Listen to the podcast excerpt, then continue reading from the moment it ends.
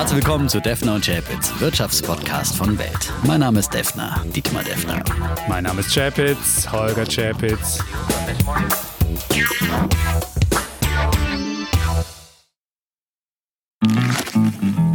Na, schon die Steuererklärung gemacht? Wir vom Handelsblatt haben in einem Steuerspezial analysiert, worauf das Finanzamt bei der Steuer 2023 genauer guckt. In unserem PDF-Ratgeber finden Sie die wichtigsten 16 Neuerungen, Einstiegstipps für Elster und vier Wege, wie Sie das Maximum herausholen. Sichern Sie sich also jetzt das digitale Handelsblatt vier Wochen für nur 1 Euro unter handelsblatt.com slash mehrwissen. Episode 131, Mm. lieber Defner. Und ich muss mal wieder mit einer Zahl anfangen. 15 Milliarden Dollar. 15 Milliarden Dollar.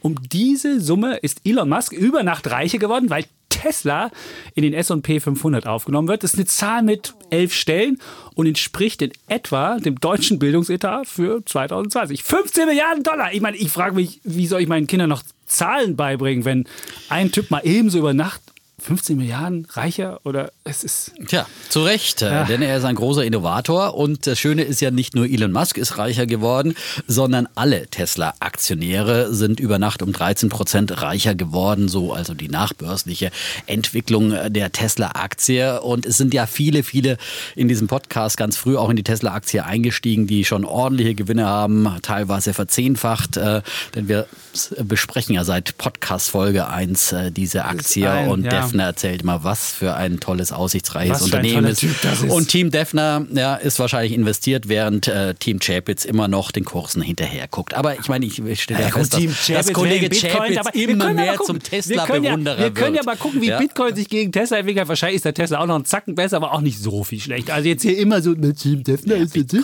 Das ist ist klassisch. ein Luftblatt. Das ist eine klassische Luftblase. Tesla ist Nee. einfach Innovation dahinter, ist Disruption dahinter, ist Das äh, neue ist das Technologie Geldmittel dahinter. der Zukunft. Natürlich, das ist eine Innovation. Da geht es um Blockchain, da geht es um Auf jeden Fall ist die Aktie jetzt, Tesla, 410 Milliarden Dollar schwer und wird die gewichtigste Aktie sein, die jemals in den S&P 500 aufgenommen wird. Und alleine sie wird im S&P 500 ungefähr 1,3 Prozent an Gewicht einnehmen. Und wenn man den größten Spider-Fonds anguckt auf den S&P 500, der ist so ungefähr 325 Milliarden Dollar schwer und dann wird automatisch durch die Inklusion in diesen Index Tesla 3 Milliarden zusätzliche Nachfrage bekommen, sogar noch ein bisschen mehr. Wenn man alle anderen Indexfonds dazu zählt, kommst du so vielleicht Also ein 6 direkter Milliarden. Einstieg in die Top 10. Ja. Die Tesla auf Startnummer 9 mit. Ja, ja, aber ja, weißt du, und äh, Reuters hat ja auch ausgerechnet, dass äh, ungefähr 50 Milliarden Dollar zusätzliche äh, Nachfrage von Ja. ETFs und Fonds äh, generiert wird durch diesen Indexaufstieg. Also dadurch ist schon äh, dieser Aufschlag jetzt auch in gewisser Weise gerechtfertigt. Da wird jetzt eben vorweggenommen, diese zusätzliche Nachfrage. Und äh, ja, offenbar hat, äh, haben die Investoren nicht mehr so richtig dran geglaubt, dass Tesla aufsteigen würde. Denn eigentlich hätten sie sie ja schon länger verdient. Eigentlich sollten sie ja schon im September aufsteigen. Aber aus welchen Gründen auch immer hat dieses S&P-Gremium äh, sich dagegen entschieden. Damals hatte ja schon äh, Tesla die Kriterien erfüllt, vier Quartale in Folge äh, Gewinne zu erwirtschaften. Äh, Das war erfüllt und jetzt hat man sogar das fünfte in Folge geschafft. Also mehr als erfüllt. Ich habe damals gesagt, erinnere dich an meine Worte, ja, ähm, Tesla braucht den S&P 500 nicht, aber der S&P 500 äh, braucht Tesla und vielleicht hat man sich Warum? darauf jetzt... Naja, du kannst so ein gewichtiges denn- Unternehmen, Wozu ein, braucht der ein, S&P ein, 500 ein, Tesla? das führende Unternehmen der amerikanischen Volkswirtschaft in Sachen Autobau, so ein äh, schwergewichtiges Ja. Börsengewicht äh, Aber überleg nicht dir mal, was jetzt aussparen passiert. aus dem wenn da wichtigsten 50, Index in Wenn da Amerika. 50 Milliarden reinfließen, wie du mir erzählst, wird das ja umgeschichtet. Das ist ja nicht so Geld, was vom Himmel regnet. Bei dir regnet das Geld vom Himmel, ist klar. Aber die wird ja aus anderen Aktien rausgeschieden. Du musst Naja, dir mal vorstellen, steigt ja zum was, Beispiel da, ab aus was, ja, was da für eine Disruption in diesem Index stattfindet, was da rumgerumpelt wird. Und der Indexanbieter hat auch geschrieben, er muss erst mal gucken, ob es mit einem Schlag aufgenommen wird und ob sie es vielleicht irgendwie in verschiedenen Tranchen aufnehmen oder wie das auch mal stattzufinden hat. Auf jeden Fall wird es eine Disruption, so wie du ja Natürlich. auch immer sagst. Dass Tesla Elon ist der Meister der Disruption Ja. und ich meine, äh, das ist ja klar, dass Börsen müssen das auch widerspiegeln. Wenn Disruption stattfindet, muss das aber im Kapitalmarkt sich niederschlagen. Auf jeden Fall wird und ja das ist die kreative Zerstörung des Herrn Schumpeter, die der große Ökonom gepredigt hat immer, dass eben äh, Geschäftsmodelle verschwinden, wegdisruptiert werden, dafür andere neue kommen und äh, dann aufsteigen und natürlich dann das Und auch in den Börsen Musk sich widerspiegelt. kommt ja nach Berlin. Am 1. Immer wieder. Dezember wird er den Axel Springer Award bekommen und der Abend wird heißen An Evening for Elon Musk. Mission to Mars. Und soll ich dir eine Sache schon erzählen? Es wird ein Ballheft geben, eine Zeitung extra für all die Gäste, die vielleicht dann da sind. Ich hoffe Man aber weiß nicht, dass genau du wie. da was schreibst. Und genau das ist es. Nein. Ich darf in der Oh Gott. 24-seitigen Beilage, darf ich einen großen Text schreiben, der auf Englisch übersetzt wird und vielleicht Kannst ja den Defner mit reinbringen. wird dann Kannst immer Elon, sagen, wird dann mein Elon Musk mich entdecken ja, und wird sagen, weil ich das wäre noch schöner. Ja. Warum denn? Ja. Der Elon Musk ist nicht so ein Typ wie der, der mag nicht Lobhudler, so wie du einer bist, sondern der ist. Ich, hab bin kein mal Lobhudler, die, ich, hab bin die, einer, der seine Vision rechtzeitig Nee, entdeckt hat. der mag Und du, nämlich- ja, du kannst ja dann reinschreiben, Leute, dass er die- Hybris, zitier doch mal ein paar Sachen aus deinem ersten Podcast. Einer, der vor Hybris total überbewertet, totaler Blender, total nichts dahinter. Solche Sachen kamen von dir ja in all diesen, all diesen Monaten und Jahren, die wir diesen Podcast machen, ja. Und jetzt darf er, naja, gut. Ja, Siehst du, so aber- ist er da. der Aber Kollege ich habe ja am. Wochenende noch mal eine so eine Elon Musk Biografie gehört als Hörbuch Musk Mania heißt das. Und da war auch, kam auch drin vor, dass der Elon Musk eher einer ist, der negatives Feedback mag und sogar einfordert und der mal gesagt haben soll, Komplimente sind gut fürs Ego, aber schlecht für die Qualität des Produkts. Also siehst Ja, ist doch, ist doch richtig, ja. Bin ich mal ich mache gespannt. ja auch keine Komplimente. Ich sage einfach nur, ich habe einfach nur rechtzeitig gewürdigt, was hier vor, vor, vonstatten geht, was die Kapitalmärkte damals noch nicht erkannt haben.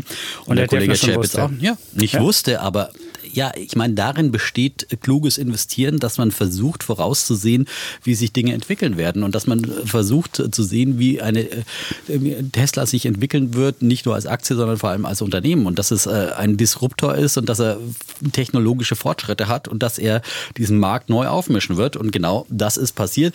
Im Übrigen darf ich da ja nochmal, ich meine, du hast ja schon mal vorab äh, damals den Kollegen Sommerfeld erwähnt mit seinem ID3-Test und das hat es, also wer den noch nicht gelesen hat, diesen Artikel gibt es ja auch bei Welt.de, unbedingt lesen. Das zeigt einfach mal wieder exemplarisch, wie weit Tesla voraus ist. Und nun ist wirklich VW ja der Verfolger, der am meisten Geld gerade nochmal die Investitionsprogramme um Milliarden aufgestockt hat und der Verfolger, der das Thema E-Auto am allerernstesten nimmt unter den deutschen Autobauern und trotzdem es nicht schafft, hier irgendwie ein ansatzweise konkurrenzfähiges Produkt zu dem gleichen Preis wie das Model 3 hinzukriegen. Traurig für die deutsche Autowirtschaft. Ich glaube immer noch, dass VW das Zeug und den Willen hat, da äh, heranzukommen, aber Tesla wird ja in den nächsten Jahren auch weiter vorausfahren. Ja, was wir über den Battery Day gesprochen haben, die preisgünstigen äh, Batterien, wie weit sie bei autonomen Fahren sind, um Lichtjahre fast voraus, nicht nur um drei bis fünf Jahre, wie Experten sagen. Ja. Und das ist, was die Börse einpreist und das muss man einfach verstehen. Und natürlich sind 400 Milliarden Marktbewertung wahnsinnig viel, aber wie gesagt, ich habe ja die Aktie hier empfohlen, bei, da als sie noch äh, vor dem Split bei 200, 300, 180 teilweise zu haben war. Ja, und damals, da muss man solche Aktien kaufen, natürlich äh, mutig kaufen, wenn Aktien vielleicht auch noch Verluste machen. Und der, der Chapitz sagt, oh, ich mach ja Verluste. Ja, ich meine, dann kann man das Geld an den, an den Börsen verdienen. Und jetzt ist es natürlich ein bisschen schwieriger, aber trotzdem ist diese Story von Tesla noch nicht vorbei. Und äh, die kann auch in den nächsten Jahren auch noch äh, in, in Richtung ein, zwei Billionen ähm, äh, Dollar Marktkapitalisierung wachsen. Ja, ähm, wir haben ja neulich mal ausgerechnet, was da alles drin ist äh, bei der Tesla-Aktie und äh, wie gesagt, äh, sie geht diesen Weg und Tesla ist äh, einfach Meine, nicht die Aktie stoppen. war, war ja fast auf dem Weg wieder unter die 400, da hat sie den Ja, Push bekommen. Glück das gehabt. war Wenn jetzt mal eine kleine du Konsolidierung. Fast, du hättest fast die 400 der Das war, Wette noch jetzt mal, verloren. das war jetzt mal eine kleine, eine kleine Konsolidierung. Konsolidierung. Ja, ist halt mal. Ja. Ja. Ja, Dafür sind jetzt mal ein paar andere gelaufen. Die chinesischen Autobauer, die E-Autobauer, BYD, NIO und was auch immer es da so gibt. Äh, BYD ist ja auch ein Favorit von mir, habe ich ja auch im Depot und äh, die haben auch Freude gemacht. Aber es ist schön, dass jetzt auch wieder Tesla kommt und auch wieder ein bisschen Fahrt kommt. ja. Aber so ein Päuschen zwischendrin ist immer ganz gut. Nicht nur beim Bergsteigen. So. Ach so, jetzt sind wir schon So viel zu außer, Tesla. Außer Übrigens- Atem hier, ja? Ja. Was wolltest du noch sagen? Ja, ich wollte noch, äh, Amazon ist mir heute Mittag hier beim, äh, also wir zeichnen heute oh, gegen 14 Uhr auf, hier, an diesem Dienstag, also vor Wall Street Eröffnung. Von einer Stunde ist ungefähr oder vor zwei Stunden bei CNBC aufgeflackert die Eilmeldung Amazon launches Online Pharmacy New Year Contest with Drug Retail. Hm.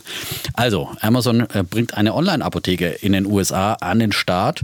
Das ist genau, was ich letzte Woche äh, Zu Shop-Apotheke äh, zu erwähnt. als, Als Risiko, Risiko. Äh, genannt habe und habe gesagt, äh, das könnte eben ein großes Risiko sein für Shop-Apotheke, weil doch der Burggraben für, für so einen Apothekenhersteller nicht so groß ist, dass da nicht so ein großer wie Amazon reinkommt. Jetzt passiert es in den USA und das ist sicherlich dann erstmal ein Test und kommt nicht sofort nach Deutschland. Und aber aber ist wenn das da 5% läuft, im Minus. Ja, das ja. kann man so sagen. Also Genau. im, im, Also da 7% würde ich mir wirklich Gedanken machen, wenn ich die Aktie hätte. Das ist ja gesagt. immer so, Ja. wenn ein großer, also wenn Amazon in irgendein Feld reingeht, dann verliert die Konkurrenz Genau. immer. Und das ist, scheint ja hier auch der Fall zu Nee, sein. und weil, weil ich habe ja letzte Woche gesagt, es, ist, es kann nicht so schwer sein, an Medikamenten zu versenken. Wenn du äh, sowas wie Amazon, die ganze Infrastruktur, Logistik hast, äh, dann ist das einfach so ein Zusatzgeschäft. Das nimmst du einfach mit, holst dir noch ein paar äh, Apotheker, die das äh, fachlich betreuen, aber äh, da ist, Mhm. glaube ich, keine so große Kunst dahinter. Ja. Ja, okay. Gut, Shop-Apotheke. Es gibt noch andere Online-Unternehmen sind ja auch noch gefallen, weil ja jetzt der zweite Impfstoff rausgekommen ist. Am Montag gab es ja diese Meldung von Moderna, dass deren Impfstoff sogar zu 94,5 Prozent äh, wirksam ist. Ich finde diese Zahl 94,5 Prozent finde ich, finde ich interessant. Das zeigt auch die Unterschiede zwischen BioNTech, zwischen den Menschen und Moderna. Moderna sind eher so marketinggetriebene Menschen, die gerne noch ein bisschen klingeln und die haben ja schon am Freitag davor haben sie ja schon die Klingel angemacht und dann am Montag auch nochmal geklingelt. Der Vorteil dieses Impfstoffs scheint zu sein, dass er auch bei minus 20 Genau. Grad transportierbar ist. Der Nachteil ist, die sind natürlich nicht überall, die haben nicht so viele Werke, wo sie produzieren. Und dann musst du halt, die müssen halt jetzt erstmal Werke finden, wo produziert werden kann. Das ist der Vorteil von BioNTech und Pfizer, dass sie halt, halt Temperaturbedenken der letzten Woche ne, Ja. äh, werden auch langsam ausgeräumt. CureVac will ja auch dann einen Impfstoff bieten, der glaube ich sogar bei Kühlschranktemperaturen funktioniert. Äh, die sind jetzt noch etwas weiter entfernt davon, aber auch da äh, die Sorgen des Herrn Schäpitz werden sich Ja, dann mal rechtzeitig im wieder Sommer als, dann, wenn es dann draußen 30 Grad ist, kommen die mit ihrem Kühlschrank äh, Nein, aber auch da vorbei. tut sich ja was, ja, also in allen Bereichen und äh, dann kriegen wir das hin und werden die Corona-Krise früher oder später im nächsten Jahr dann überwinden. Ja, und dann muss man auch mal dran denken, vielleicht sein Depot auszumisten. Wir hatten ja eine lustige Geschichte dazu in, am, am Samstag in der Zeitung und habe mal gefragt unter führenden Anlageexperten, wo man denn ausmisten sollte. Und dann war eine der, der wirklich die meistgenannte Aktie war Zoom. Die hast du ja auch immer hier angezählt. Die zweitmeistgenannte war Delivery Hero. Dann gab es noch dein, Snowflake, äh, HelloFresh und Bash- Zalando. Bash-Favorit. Ich finde Delivery Hero, das ist, es ist für mich ein ein ganz schwaches Geschäftsmodell, wo Leute mit dem Fahrrad losfahren. Und ich meine, die machen zwar jetzt auch noch so neuerdings so Shop-Konzepte in der Türkei, da kannst du irgendwie Grocery, also kannst du halt irgendwie Alltagsgegenstände bestellen und kriegst die dann geliefert. Ähm, aber äh, ob das funktioniert, weiß ich nicht. Und dann hat auch der Vorstand noch äh, Aktien jetzt im großen Millionenstil verkauft, äh, eine Woche bevor eine negative Meldung aus Südkorea, aus Südkorea kam. Ey, das ist nicht so mein Unternehmen. Also Delivery Hero ist so, da habe ich so ein bisschen, ja. Wird, wird nochmal spannend, die Wette. Wir haben ja bei 100 Euro die Wette. Zum Nee, Jahresende. 106 war's. 106? 106 war's. Echt? Ja, ja, Ich dachte 106. 100. Ah, Nee, Mist. 106. Also wie gesagt, ich habe ja damals gesagt, ich würde es mir auch nicht kaufen, aber finde trotzdem... Sie ist bei so rund 100, äh, ah, ja, notiert oh, sie. die da hinten. Mist, habe ich mir eine Wette aufschätzen. Und welche Akt aufschwatzen Naja, lassen? gut, ich- Was heißt denn aufschwatzen naja, gut, lassen? Ich habe, okay, nein, ich war... Und Peloton war auch so ein Ding, da muss ich ja gestehen, ich hab, wollte ja mal Ah, diesen hab ich ganzen, diesen gesehen, ganzen Hype. auf dem Fahrrad. Ja. Ich wollte diesen Hype, die machen ja überall in Deutschland jetzt so Geschäfte auf, in bester Lage, also in Berlin am Hackischen Markt, in München am Odeonsplatz, wo denkt so, uh, Zweitbeste Lage, würde ich mal Die sagen. Also in zweitbeste. Berlin, Hackischer Markt ist noch nicht Top-Lage, na gut, man könnte am Kurfürstendamm noch aufmachen, das wäre wahrscheinlich noch einen Zacken teurer. um die ganzen Russen zu erreichen. Ja. Ja, aber jedenfalls haben sie jetzt da so einen Laden aufgemacht und ich rannte da, äh, ich fuhr da vorbei und rief dann dem Typen, der vor der Tür stand, äh, dein Laden ist doch überbewertet. Und, er guckt mich so an. wie man sich beliebt Genau. Aber nein, ich finde, und da muss man wirklich sagen, dann sagt er zu mir, die ganze Familie war im Schlepptau, sagt so, ja, hört mal zu, kommt rein, guckt euch an und macht euch selbst ein Bild davon. Und das hat mich überzeugt. Da bin ich also reingegangen, habe mich auf so ein Bike mal draufgesetzt. Ein Bike kostet 2145 Euro in der Standardvariante und wenn du die Plus-Variante, es gibt dann schon etwas luxuriöseres mit größerem Bildschirm, den man auch drehen kann, kostet dann schon 500 Euro mehr. Und dann musst du dazu noch, oder musst du nicht, aber kannst du noch für 39 Euro ein Abo abschließen. Und was ich sagen muss, von dem Gefühl her, das Bike fährt sich genial. Also es ist wirklich, das ist nicht so ein, weil, weil mir gleich dann der Kollege Röhl auch schrieb, ich bleibe bei meinem Kettlerbike, 399 Euro.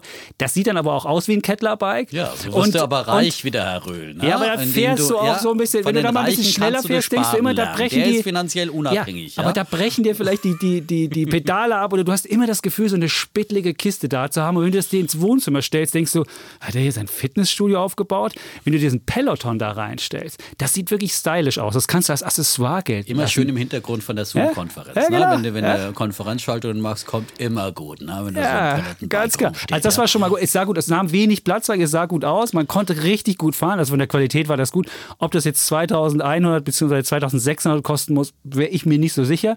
Und dann haben sie ja die Idee, aber mit dem Fahrrad machen wir nicht mal Gewinn, weil die mhm. haben ähm, Customer Acquisition Cost, also die Kundenakquirierungskosten 1000 Euro pro Bike. 1000 Euro brauchen die, um irgendwie ein neues Bike zu verkaufen. Man sieht ja, wenn die überall teure Läden aufmachen müssen, erstmal so ein bisschen den Leuten erklären müssen, wie das funktioniert. Das ist natürlich teuer. Und wo sie aber Geld mitmachen dann am Ende, ist dieses 39 in Dollar in Amerika und in Deutschland kostet es 39 mhm. Euro. Da hast du dann so ein Abo und hast dann so Fitness-Sachen, haben sie jetzt Beyoncé dabei. Ja. Beyoncé macht den und dann, dann wirst du halt auch mal bei, bei der 100. Fahrt gibt es so ein Shoutout, hey Holger, hey geil, fährst du auch mit und so. Und hast du jetzt so eine Community, mhm. kannst dann auch irgendwie äh, Yoga machen War das oder schon kannst meditieren oder sonst oder was. was das jetzt für ein Vortrag? Nein, ich wollte nur sagen, ja? man kann das verstehen, was dahinter steckt. Das ist halt ein Lebensgefühl. Aber die Aktie ist halt 30 Milliarden an der Börse wert, ist mit dem 12,5-fachen Umsatz bewertet und hat einen KGV von 300. Wobei, wenn man denkt, der Musk wird an einem Tag 15 Milliarden reicher, warum soll dann das Ding nicht 30 wert sein? Also es kommt immer darauf an, welche Relationen man sieht. Aber ich finde, das aber Ding der ist Automarkt überbewertet. ist natürlich noch ein anderer Markt als der Fitnessmarkt. Und, äh, ja, aber puh, 30 ist Milliarden. natürlich wirklich ein absoluter Stay-at-Home-Gewinner sozusagen, weil natürlich alle Fitnessstudios zugemacht haben und die Leute sich was überlegen mussten. Ja? Ich habe angefangen draußen zu laufen und ich laufe jetzt immer dem Kollegen Chapitz über den Weg. Ja, morgens, ja, kurz vor Morgens, äh, genau. Sein Kind in die, Zuschau in, die, in die Schule begleitet hier joggenderweise. Ja. ja. Ähm, und äh, andere haben sich dann so ein Peloton-Bike geholt, voll guter Vorsätze. Ich meine, wenn man mehr dafür ausgibt, dann wird man wahrscheinlich auch länger dranbleiben. Aber ob man dann diesen Kurs verdauert, und ich glaube, wenn es wieder mal normale Zeiten kommen, gehen die Leute auch wieder ins Fitnessstudio, vorausgesetzt, da haben noch ein paar überlebt, weil die haben ja wirklich jetzt mhm. schwierige mhm. Zeiten. Ähm, weil äh, Fitnessstudio ist ja auch schon ein bisschen sozialer Treffpunkt auch, da will man auch ein bisschen gucken, da will man auch ein bisschen gesehen werden und so weiter und so fort. Also ähm, ob das jetzt äh, quasi die ganze Welt sich nur noch auf Peloton-Bikes äh, fit, äh, fit, halten wird in, in Zukunft. angeblich haben sie eine niedrigere Kündigungsquote, so zumindest der CEO, kann man sich auch mhm. anhören bei OMR im Podcast, ist der CEO im letzten und erzählt so ein bisschen, haben angeblich eine niedrige Kündigungsquote als Netflix oder andere. Ja gut, ähm, aber jetzt Angebote. sind wir ja mittendrin in der Pandemie und jetzt da ist auch, auch noch, nicht kündigen. Jetzt Stimmt. ist auch noch Winter, ja. also draußen Sport ist jetzt auch ein bisschen schwieriger geworden für die Kälteempfindlichen unter uns. Äh, kann ich mir schon vorstellen, wenn du erstmal zweieinhalbtausend Euro investierst, dann kündigst du ja auch nicht nach einem halben dabei, Jahr. Das ist ja nicht wie ein Netflix-Abo, du aber sagst, jetzt mache ich mal kurz eine Kündigung. Ich habe ja da keine Investitionen gehabt bei Netflix, mhm. habe ja nicht für Netflix einen neuen Fernseher gekauft, den ich dann nicht mehr nutzen kann. Das ist ja eine andere Geschichte. Ja. Das ist die berühmte Sunk-Cost-Fallacy, dass du so versunkene Kosten hast und die immer noch bei deiner nächsten Entscheidung mit beachtest, obwohl die eigentlich weg sind. Tja. Ah. Ja, Siehst du, hat, hat, der ökonomische Gimpel aus Intuition hier. Ja, hier wieder eine Theorie. Ja, und du hast die Theorie dazu. Ja, wunderbar. wunderbar. Deswegen sind wir ja auch zusammen. Ja, und, ja. Äh, und Buffett hier. investiert in Pharmafirmen, kam heute auch noch, ne? Und in T-Mobile USA. Und hat T-Mobile, ja. ich bin ja Telekom-Aktionär und denke mir immer, warum ist T-Mobile USA irgendwie doppelt so viel wert wie die Telekom, die ja an T-Mobile USA was hält? Kriege ich da irgendwas geschenkt oder sonst was? Ich wundere mich immer, wie billig die Telekom ist. Ja, das und, stimmt, ähm, und man wundert, warum ist das so? Und jetzt hat er auf jeden Fall T-Mobile USA gekauft der Buffett, glaube für 250 Millionen. Und, ähm, es wird auch immer noch nicht so richtig erkannt, wenn T-Mobile USA äh, eine Woche vor der äh, Telekom die Zahlen veröffentlichte, ja. Bombenzahlen raushaut äh, und dann überraschenderweise für die Analysten eine Woche später die Telekom auch Bombenzahlen raushaut. Dann sind alle überrascht, ja. Also da kann man schon als Anleger mal ein bisschen, ein bisschen auch äh, was vorwegnehmen. Ja, also das ist, äh, das wird auch der Gewinntreiber bleiben für die, für die Telekom. Ich habe hm. mir jetzt auch ein paar Telekom-Aktien gekauft. Hast du? Bist ja. du beide in einem Boot? Ja. Ist Alter, ich, ich, ich bin in vielen Booten unterwegs, ja. Ja, und bei den Booten. gut laufenden mal ein paar, BYD-Gewinne mitgenommen. Ich verkaufe dann einmal, habe ich mal ein Drittel verkauft der Position. Sonst hast du ja irgendwann, weiß ich nicht, 80 Prozent diesen ganzen Tech-Kram. Da muss man aufpassen. Da muss man halt Ja, entweder schicht, ich schichte jetzt auch wieder ein oder- bisschen um, ja. eben eher in so ein bisschen klassische äh, DAX-Dividendenwerte oder sowas. Hab mir mal eine Fresenius geholt. Du meinst so Anfassaktien, wo er wieder sich anfassen darf, Nein, aber einfach kann mal ein und so ein bisschen, bisschen rau- damit bisschen Geld verdient wird. aus dem äh, Tech-Sektor, aber immer nur Teilgewinne mit. Raus aus der sozialen nein, Distanz. Mhm. Nur, nur Teilgewinne mit. Und sowas wie Zoom oder sowas habe ich ja sowieso nicht, aber, aber äh, einfach mal so eine Drittelposition, wenn was gut gelaufen ist oder äh, Das war auch die Idee von Herrn verkaufen. Röhl, dass man, dass man erstmal ein Parteigewinn mitmacht und dass man halt trotzdem mal gucken sollte, ob das Depot noch ausgewogen ist. Also das sollte jeder mal jetzt zum Jahresende auch machen und gucken. Und wer noch Wirecard hat, Freunde, Ah. da kann man noch ein paar, da kann man auch noch mal die Gewinne, die Verluste mitnehmen ja? und abschreiben und Die kann die dann verrechnen mit anderen Gewinnen. Genau, das genau. könnte man wirklich jetzt noch mal das machen. Sollte, man, auch machen. diesem solange Jahr. man die überhaupt noch handeln So kann. ist es. Ja? Also, wo sind die? Bei 50 Cent oder sowas? Oder? Ich würde, würde ich jetzt hier mal live nachgucken. Wirecard geht, wird doch über Xetra gehandelt bei 64 Cent. 64 Cent, wow. Kriegst du noch was? Ja, kannst du schon wieder von 64 auf 74 spekulieren. Da gibt es Kannst du bestimmt auch. wieder die heißen Zocker. Die ist noch 79 Millionen wert. Man fragt sich, wo der Wert ist. 79 Millionen. Äh, für nichts, ja. Vielleicht Oh für den Mann. Namen? Ich weiß nicht. ja, gut. Naja, Gut. aber wir haben rechtzeitig darauf hingewiesen. Immer ja, wieder, stimmt. Immer wieder und auch rechtzeitig, dass man äh, einigermaßen besser aussteigen konnte nochmal. Wir hatten über 64 Cent schon den Call auf gemacht. jeden Fall, Also, ja. Gut. Gut, jetzt haben wir eigentlich die Soweit Welt schon das zur Vor Hälfte umrundet. Vorgeplänkel halb umrundet. Dann könnten wir auch mit unseren Unsere Bullen. Bären Und wir werden starten. heute endlich über eine neue Großmacht reden, die du ganz groß schon siehst und die ich ja, im Ja, Untergang über die wir letzte Woche ja gesprochen So haben, über China, keine großen Rätsel hier aufgeben. Jetzt hast du den Cliffhanger. Ah, der Cliffhanger ist doch, dass wir, was wir zu China dann sagen werden, ja.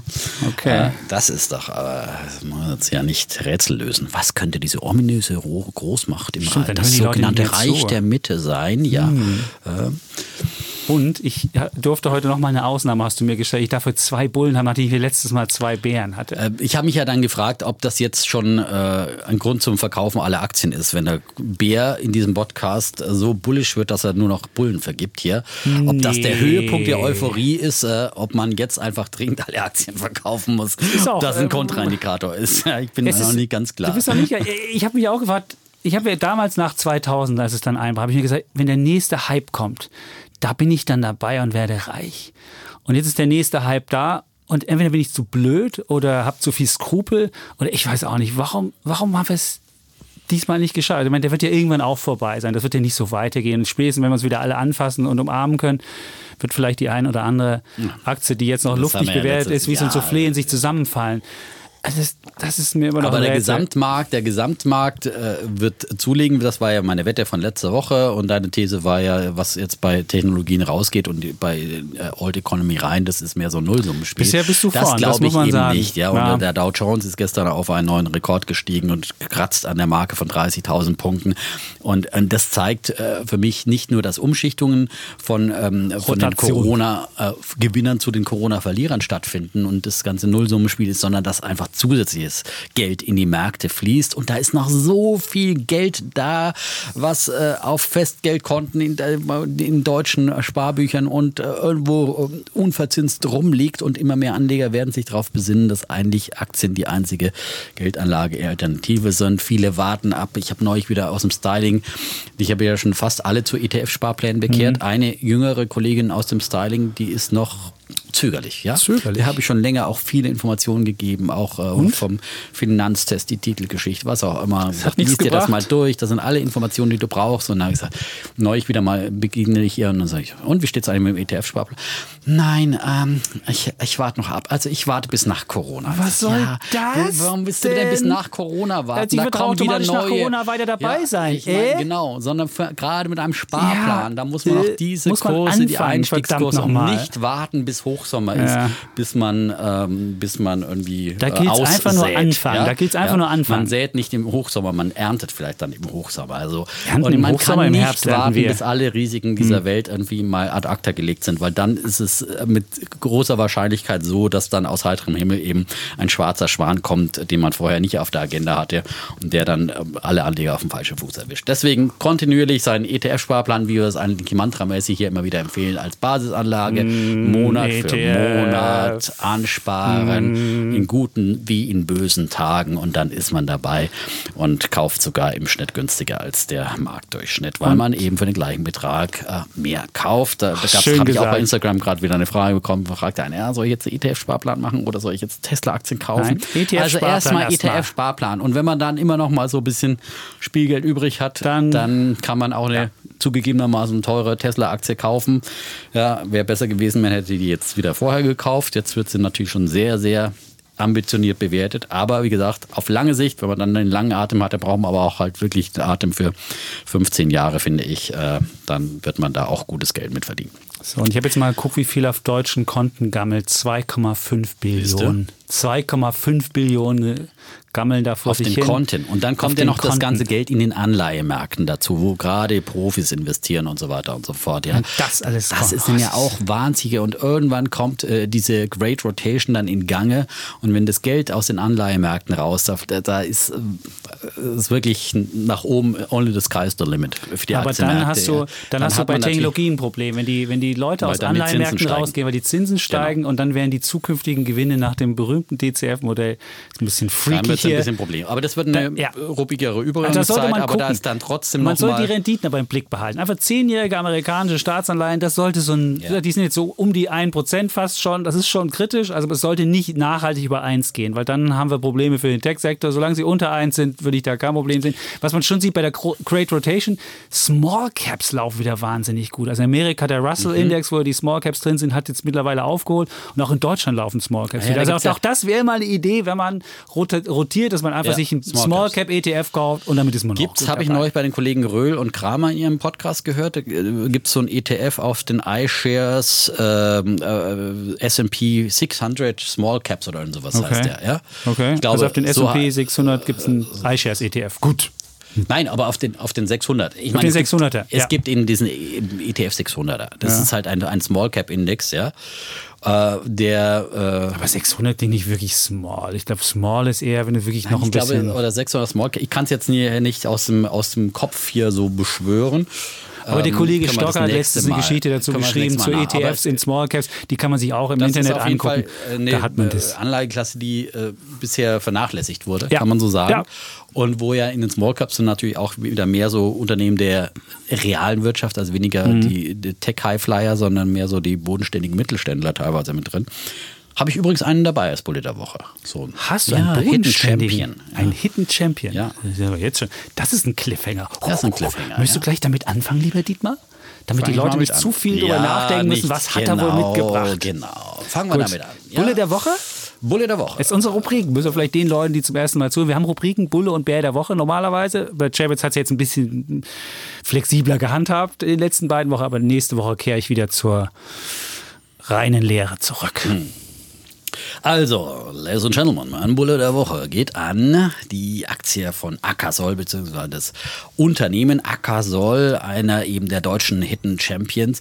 Ähm, die Firma spezialisiert auf, spezialisiert auf Batteriesysteme für Nutzfahrzeuge wie Busse oder Lkw, sowie für Baufahrzeuge, Schiffe oder auch den stationären Einzel ähm, Einsatz. Und äh, Sie kaufen quasi Batteriezellen ein und kombinieren mit Hilfe modernster Software zu effizienten Systemen. Sie sitzen in Darmstadt. Die Firma wurde 1989 von Studenten der TU Darmstadt gegründet und ähm, sie haben in Darmstadt vor ähm, kurzem eine neue Gigafactory, so heißt ja das heute, man sagt ja nicht mehr Fabrik, man sagt ja Gigafactory, uh. natürlich nach dem Namensgeber Elon Musk, äh, ähm, eröffnet, ähm, nicht ganz so groß wie die von Tesla in Deutschland, aber immerhin 20.000 Quadratmeter, eine neue Fabrik für Batteriesysteme.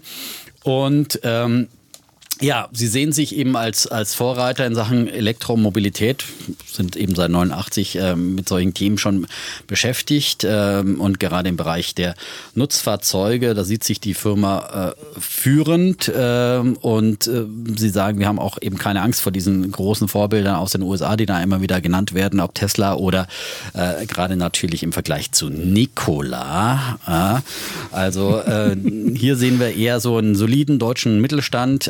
Der aber da einfach über Jahrzehnte hinweg Kompetenz aufgebaut hat, nicht so äh, Blender wie Nikola am Werk, die dann einfach äh, äh, vor allem viel heiße Luft in die, in die Gegend blasen.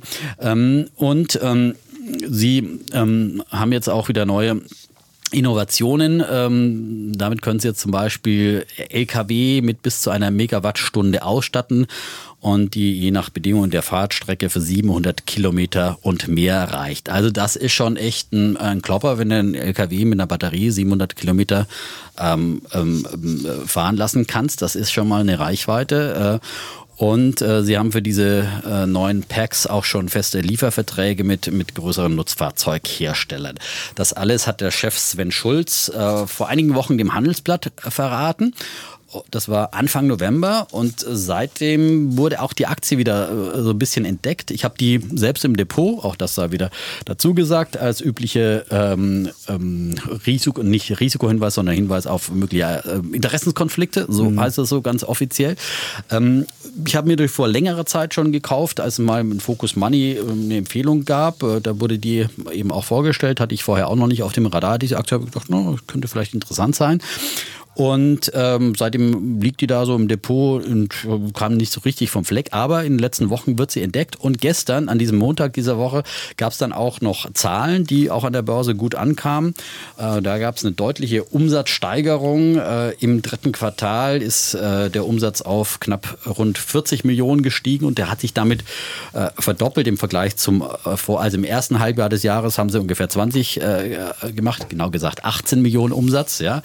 Und jetzt haben sie schon auf 40 äh, Millionen verdoppelt. Jetzt kommt noch die Gewinnmarge. Komm, Dietmar, die Leute sind von den Gewinnmargen nein, sie haben ein kleines positives EBITDA tatsächlich ähm, erzielt von 57.000, ja, äh, nach Verlusten äh, zuvor. Im Vorjahr waren es zweieinhalb Millionen Verluste im Q3 2019. Also man arbeitet sich so ein bisschen in die schwarzen Zahlen vor. Das ist natürlich noch immer sehr bescheidene Zahlen sind das, ähm, die man sieht. Aber ähm, die Umsatzsteigerung ist erkennbar und äh, sie arbeiten eben auch an neuen Projekten. Sie haben sogar auch wieder ein bisschen Wasserstofffantasie auch mit drin. Mhm. Sie arbeiten da für den Bahntechnik-Spezialisten Alstom und liefern da eine Kleinserienproduktion ihres Powerpacks für den weltweit einzigartigen Wasserstoffzug dieses Unternehmens und sie liefern auch für Hyundai Motors 50 Brennstoffzellenfahrzeuge vom Typ Xient Fuel Cell werden mit Akasol Batteriesystemen äh, ausgestattet, die in der Schweiz im Pilotbetrieb unterwegs sind. Also sind da sowohl im Bereich ähm, Batterie ähm, Betrieb als auch sogar im Brennstoffzellen. Der Defner wird jetzt zum Betrieb. Brennstoffzellen. Ja, man erinnert sich an Elring Klinger, ja. die ich hier vorgestellt hatte. Genau. Die sind, äh, dann gab es einen kurzen Dip, nachdem ich sie vorgestellt hatte, aber jetzt sind sie auch wieder richtig, haben wieder richtig Fahrt aufgenommen und geben auch immer mehr äh, so kleinere Projekte in diesem Bereich bekannt. Ja, und möglicherweise ist es auch ein ähnliches Unternehmen. Ähm, und äh, ich habe damals in Focus Money auch gelesen, dass Jürgen Pieper vom Bankhaus Metzler mhm. die äh, gut findet, diese Aktie, und habe ihn heute nochmal angerufen, der ja öfters bei mir auch in der, in der Sendung zu Gast ist, äh, und ihn gefragt, wie er die Aktie so aktuell jetzt nach den Zahlen einschätzt. Und er hat gesagt, also er ähm, hat bisher ein Kursziel von 65 Euro gehabt und da ist die Aktie jetzt ja gestern schon drüber gesprungen. 65, 66 genau. Aktuell sind wir bei 65, 66 ja. und ähm, er sagt, er guckt sich äh, gerade jetzt äh, seine Analyse nochmal an und äh, überarbeitet die und er wird auf jeden Fall das Kursziel erhöhen hat noch keine Ahnung gehabt, in welche Richtung. Er ist weiter positiv zu dieser Aktie und zum Unternehmen eingestellt und hat gesagt, das waren sehr starke Wachstumszahlen und das äh, überzeugt ihn. Und wie gesagt, äh, das schon mal als kleine äh, Vorabinformation. Bankhaus Metzler wird das Kursziel erhöhen zu Ackersol. Und ja, ähm, spannendes Unternehmen aus Darmstadt, wie gesagt, sind auch aktiv in, in den USA. Echt? Hazel Park, Hazel Park ah, okay. haben sie da äh, eine Produktion. Und ja, ähm, ist jetzt schon ein bisschen doch äh, in letzter Zeit wieder ein bisschen gelaufen, die Aktie. Mhm. Äh, kommt ja auch vom Tief von 30 Euro im Corona-Tief auf jetzt 65 äh, und äh, gibt es äh, gerade in den letzten Wochen einen kleinen Strich nach oben. Würde ich vielleicht auch wieder einen kleinen Rücksatzer abwarten, wenn man dieser Idee folgen wird. Auch das ist wieder keine Anlageempfehlung, auch das nochmal gesagt, sondern eine Anlageidee. Einfach mal beobachten, sich selber damit auseinandersetzen und gucken. Auf eigenes Risiko. Auf so, eigenes Risiko. Aber gleich wieder das, den Disclaimer. Genau. Das, muss das gilt für sagen. alle unsere besprochenen so Aktien, ob sie bei uns im Bestand sind oder nicht. Äh, für all das, was wir hier von uns geben, wir geben für nichts eine Garantie, noch nicht mal für die inhaltliche Richtigkeit. Also wir bemühen uns. Wir sind stets bemüht. Okay.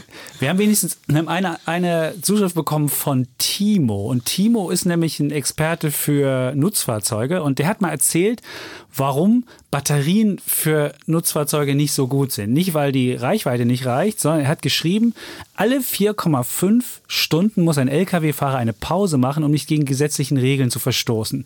Und 4,5 Stunden Fahrzeit lassen sich heute schon problemlos elektrisch abbilden. Das Kernproblem ist, dass die Batterie nicht innerhalb der Pause wieder für 4,5 Stunden aufgeladen werden kann. Und das ist bisher noch das Problem. Wenn du natürlich irgendwann mal selbstfahrende Autos hast, genau. schreibt er auch, dann ist das Problem gelöst. Aber deshalb ist für die jetzige, also für die jetzige Logistik von ähm, Nutzfahrzeugen, deswegen ist da besser ähm, mit, mit Wasserstoff zu fahren, weil du halt dann sofort auftanken und dann wieder weiterfahren. Ja, musst aber erstmal eine Wasserstofftankstelle finden bei den Paaren, die es in Deutschland Stimmt. gibt. Also. Aber, aber wenn du viereinhalb Stunden. dann schon mal 200 ja, Kilometer Umweg ja, fahren. Da, ja? Kannst du ja, da kannst du ja ein Netzwerk bauen für, für die Brummis. Und das, er hat auch er hat eine ganz lange Mail uns geschrieben, weil er da wirklich Experte also ist und hat uns geschrieben, wie da genau die Logistik funktioniert und dass da genau die Raststätten so gebaut sind, dass das nach viereinhalb Stunden erreichbar ist und so weiter. Und da könnte ich mir vorstellen, dass du da auch solche Wasserstofftankstellen bauen könntest. So, dann komme ich mal hier zu meinem äh, Einbullen. Und zwar mein Bulle einer. Hm.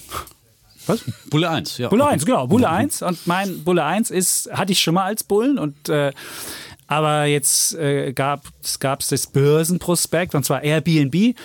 Und Airbnb wird meines Erachtens der Börsengang des Jahres 2020 werden. Und die wollen ja im Dezember unter dem Kürzel ABNB an die Nasdaq gehen. Und das wird wahrscheinlich der größte Börsengang dieses Jahres werden, zumindest in Amerika. Da gab es ja bisher ähm, der größte ist Pershing Square. Das ist so ein SPAC, so ein, so ein Vehikel, wo andere aufgekauft werden mit 4 Milliarden. Da gab es Snowflake mit 3,9 und Royalty Pharma mit 2,5 Milliarden. Da wird wahrscheinlich Airbnb locker drüber kommen. Und jetzt haben sie mal ihre Zahlen, mal so einen Einblick in die Zahlen gemacht und auch mal so ein bisschen das Geschäftsmodell kann man jetzt besser kapieren, wenn man sich diesen Börsenprospekt anguckt, was ich gestern ähm, Abend mal gemacht habe. Sie haben ihren Umsatz von 2015 bis 2019 verfünffacht. 2015 hatten sie ungefähr 900 Millionen, jetzt haben sie, und 2019 waren es 4,9 Milliarden. Und dann kam der fette Einbruch durch die Pandemie und in den ersten neun Monaten haben sie nur noch 2,5 Milliarden Umsatz gemacht. Das ist ungefähr ein Drittel weniger, wenn man die, wenn man die neun Monate vom Vorjahr sieht. Also ein Drittel ungefähr. Aber was man auch sehen kann, dass der Tiefpunkt schon durchschritten ist. Das war nämlich in, im zweiten Quartal und dass sie sich wesentlich besser entwickelt haben als die Konkurrenz. Beispielsweise im dritten Quartal sind sie nämlich nur 18 Prozent gefallen vom, vom Umsatz. Und wenn du mal die Vergleichsfirmen siehst, die auch Airbnb in seinem Prospekt nennt, ist lustig, mit wem sich vergleichen, mit Booking beispielsweise, die haben minus 48 Prozent, Expedia minus 58, Marriott minus 57 und Hilt minus 61. Also sie vergleichen sich so ein bisschen mit Hotels auf der einen Seite und aber so ähm, Online-Reisebüros auf der anderen Seite. Und man sieht, dass Airbnb viel besser jetzt schon wieder gelaufen ist als als diese klassischen Anbieter. Und was man daran auch sehen kann, man hat ja am Anfang die Idee, also auch ich war da, hätte, konnte mir das vorstellen, dass man sagt, ah, in der Pandemie will ich fremde Leute in meine Wohnung lassen und dann habe ich da das, das, das Virusrisiko. Und es ist genau andersrum gekommen, dass die Leute sagen, nee, ich will lieber nicht ins Hotel gehen, weil das ist eher so ein Risikogebiet. Ich will lieber in Einzelhaushalte gehen. Und die Leute, die Gastgeber sind, die scheinen damit keine Probleme zu haben.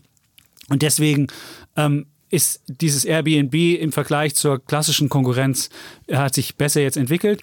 Auch wenn man die Gewinnzahlen mal guckt, Gewinn haben, machen sie noch nicht. Sie haben einen Nettoverlust gemacht ähm, in den ersten neun Monaten von 900, äh, von 690 Millionen ähm, Dollar. Aber was man auch sehen kann, im letzten Quartal, im dritten, haben sie sogar einen Gewinn gemacht. Da haben sie ganz viel Kosten rausgenommen. Und was man an diesem, an dem Beispiel auch sehen kann, im Gegensatz zu all den Hotels, und so Hotelbetreiber, dann habe ich halt ein Hotel und habe die Kosten vom Hotel. Das ist sehr kapitalintensiv und ich kann keine Kosten cutten. Das funktioniert nicht. Aber bei Airbnb, die sind halt nur eine Plattform und die können natürlich ähm, viel schneller Cost, Cost-Cutting betreiben und die haben halt diese ganzen, äh, diese ganzen Gastgeberwohnungen und sowas. Das haben die ja nicht wirklich unter Vertrag und müssen denen ja auch nichts fix zahlen.